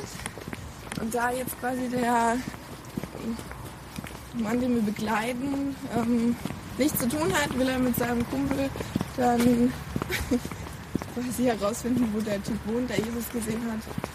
Und das ist begleitet dann quasi noch so ein bisschen den Film. Sie werden immer zu irgendwelchen Häusern rennen, weil sie denken, da wohnt er jetzt. Und da zu klopfen und dann den dann kennenzulernen und den Ort zu sehen, wo er angeblich Jesus gesehen hat. Es war ähm, teilweise sehr lustig, der Film. Also man musste schon öfter mal lachen. Und er war auch sehr schön gemacht, also sehr ruhig erzählt. Viele lange Szenen, auch wieder kennen wir jetzt schon. Boah, ey, schnell laufen, mit einem dicken Bauch und tätowieren, das ist schon, das ist schon eine, eine kleine Aufgabe. ja, und darum geht es nicht. War sehr, anders. Also es war ein besonderer. Ich bin froh, dass wir noch gesehen haben. Ich fand ihn doch sehr, sehr schön, muss ich sagen obwohl er sehr ruhig war. Und ich fand den Charakter auch sehr toll, zumindest sehr gut ähm, rübergebracht. Er ist eben, eigentlich ist er ein sehr, sehr sympathischer Mensch, weil er doch sehr einfach ist in seiner Art und Weise, aber irgendwann knickt es ein bisschen um.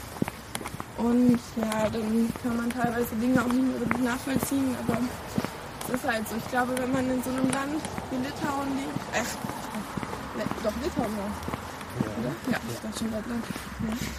Ja. Die ähm, wirklich ganz karg dort leben, wenig Geld bekommen, wenig Aktivitäten dort haben, wo wirklich, zumindest in dem Bereich, wo er gewohnt hat, ähm, wo es dann wirklich darum geht, dass eigentlich alle in Blocken, Blockbauten wohnen, in irgendwelchen Blöcken wohnen und eigentlich nichts anderes gibt, außer die Arbeit und ihr Leben zu Hause. Das ist dann schon, glaube ich, sehr deprimierend. Und wenn man dann auch noch so einen großen Teil verliert, also die Arbeit, dann verliert man, glaube ich, auch irgendwann ein bisschen den Verstand. Ja, was noch interessant war, dass der Moderator hat vorher noch erzählt, dass er so in Litauen neben mir oder lebten damals. Ich glaube 2010 hat er gesagt, war die Wirtschaftskrise, oder? 2008. 2008, ja dreieinhalb Millionen in ganz Litauen. Und durch die Wirtschaftskrise sind nochmal 500.000 weggegangen. Also Norwegen, Schweden, überall hin. Es ist quasi nochmal ein Riesenteil der Bevölkerung abgehauen durch die Wirtschaftskrise. Das ist schon richtig heftig. Und der Regisseur war davon eben auch betroffen. Es ist so ein bisschen eine Biografie über den Regisseur, aber nur so teilweise. Und auch viele Einflüsse von Erzählungen, die er gehört hat und von seinen Freunden und so weiter. Auch sehr interessant gewesen zu erfahren. Ja, was hast du? Also ich fand es auch sehr interessant, vor allem es ist eine sehr realistische Geschichte, also man nicht irgendwelche utopischen Sachen gesehen, sondern wirklich diese Arbeitslosigkeit auf Dauer, was das mit den Menschen macht. Das konnte man sehr gut nachvollziehen. Er trifft dann leider ein paar Entscheidungen nicht so ganz gut für ihn sind und auch nicht für seine Familie, aber irgendwie diese Einsamkeit und Arbeitslosigkeit ohne Pers also Perspektivlosigkeit vor allem, mhm. äh, bekommt man sehr gut mit und kann man auch sehr gut nachvollziehen. Deswegen ich fand es einen sehr interessanten und erstaunlich gut gemachten Film, hätte ich auch nicht so erwartet. Und ja, Hauptcharakter kommt eigentlich schon so ein bisschen rüber, so ein bulliger kleiner Mann. Ja, einfach halt. Einfach halt und ja, und man bekommt immer so ein bisschen das Leben in, Litauen mit, was wirklich anscheinend ein sehr schwieriges Leben ist. Ja, also für mich auch ein sehr interessanter Beitrag bei den nordischen Filmtagen und für mich ist das 7 von 10 eingekommen. Ja, genauso viel würde ich auch geben. Sind wir uns wieder mal einig? Das ist Wochenende sehr schön. eher eh. Ja, sind sehr, also da merkt man auch, wir sind schon für die nordischen Filme gemacht. sind also gute Empfänger dafür. Okay, dann war es das jetzt mit den Aufnahmen über das Mikrofon und ihr habt ja dann quasi vorher schon die ganzen besseren Aufnahmen über, über unser wahrscheinlich Teamspeak-Telefonat mit Vinzenz schon gehört. Und dann danke, dass ihr so lange durchgehalten habt bis zum Schluss. Hoffe ich zumindest. Ich hoffe, ihr hattet Spaß daran. Wir hatten auf jeden Fall ganz, ganz viel Spaß. Wir haben es sehr genossen, hier sein zu dürfen, auch als Presse. Das ist schon was ganz, ganz großes Kino für uns sozusagen. Und ähm, wir sind sehr dankbar auch. Auch gerade, weil es ja ganz anders ist, wenn man danach auch nochmal mit den Regisseuren bzw. mit den Schauspielern kurz reden kann, die nochmal fragen kann. Das war schon echt ganz was Besonderes. Wir sind sehr froh, dass wir es gemacht haben und ich hoffe, euch hat es auch gefallen. Ihr könnt gerne, gerne Kommentare hinterlassen, Kritik üben und alles Mögliche. Es wird zwar leider, das heißt leider, es wird dann wahrscheinlich ein langer Podcast sein, da es einfach auch viel zu erzählen gab, aber sagt ruhig, wie es euch gefallen. Dann vielen, vielen Dank fürs Einschalten und Zuhören und dann hoffentlich bis nächste Woche. Tschüss! Tschüss.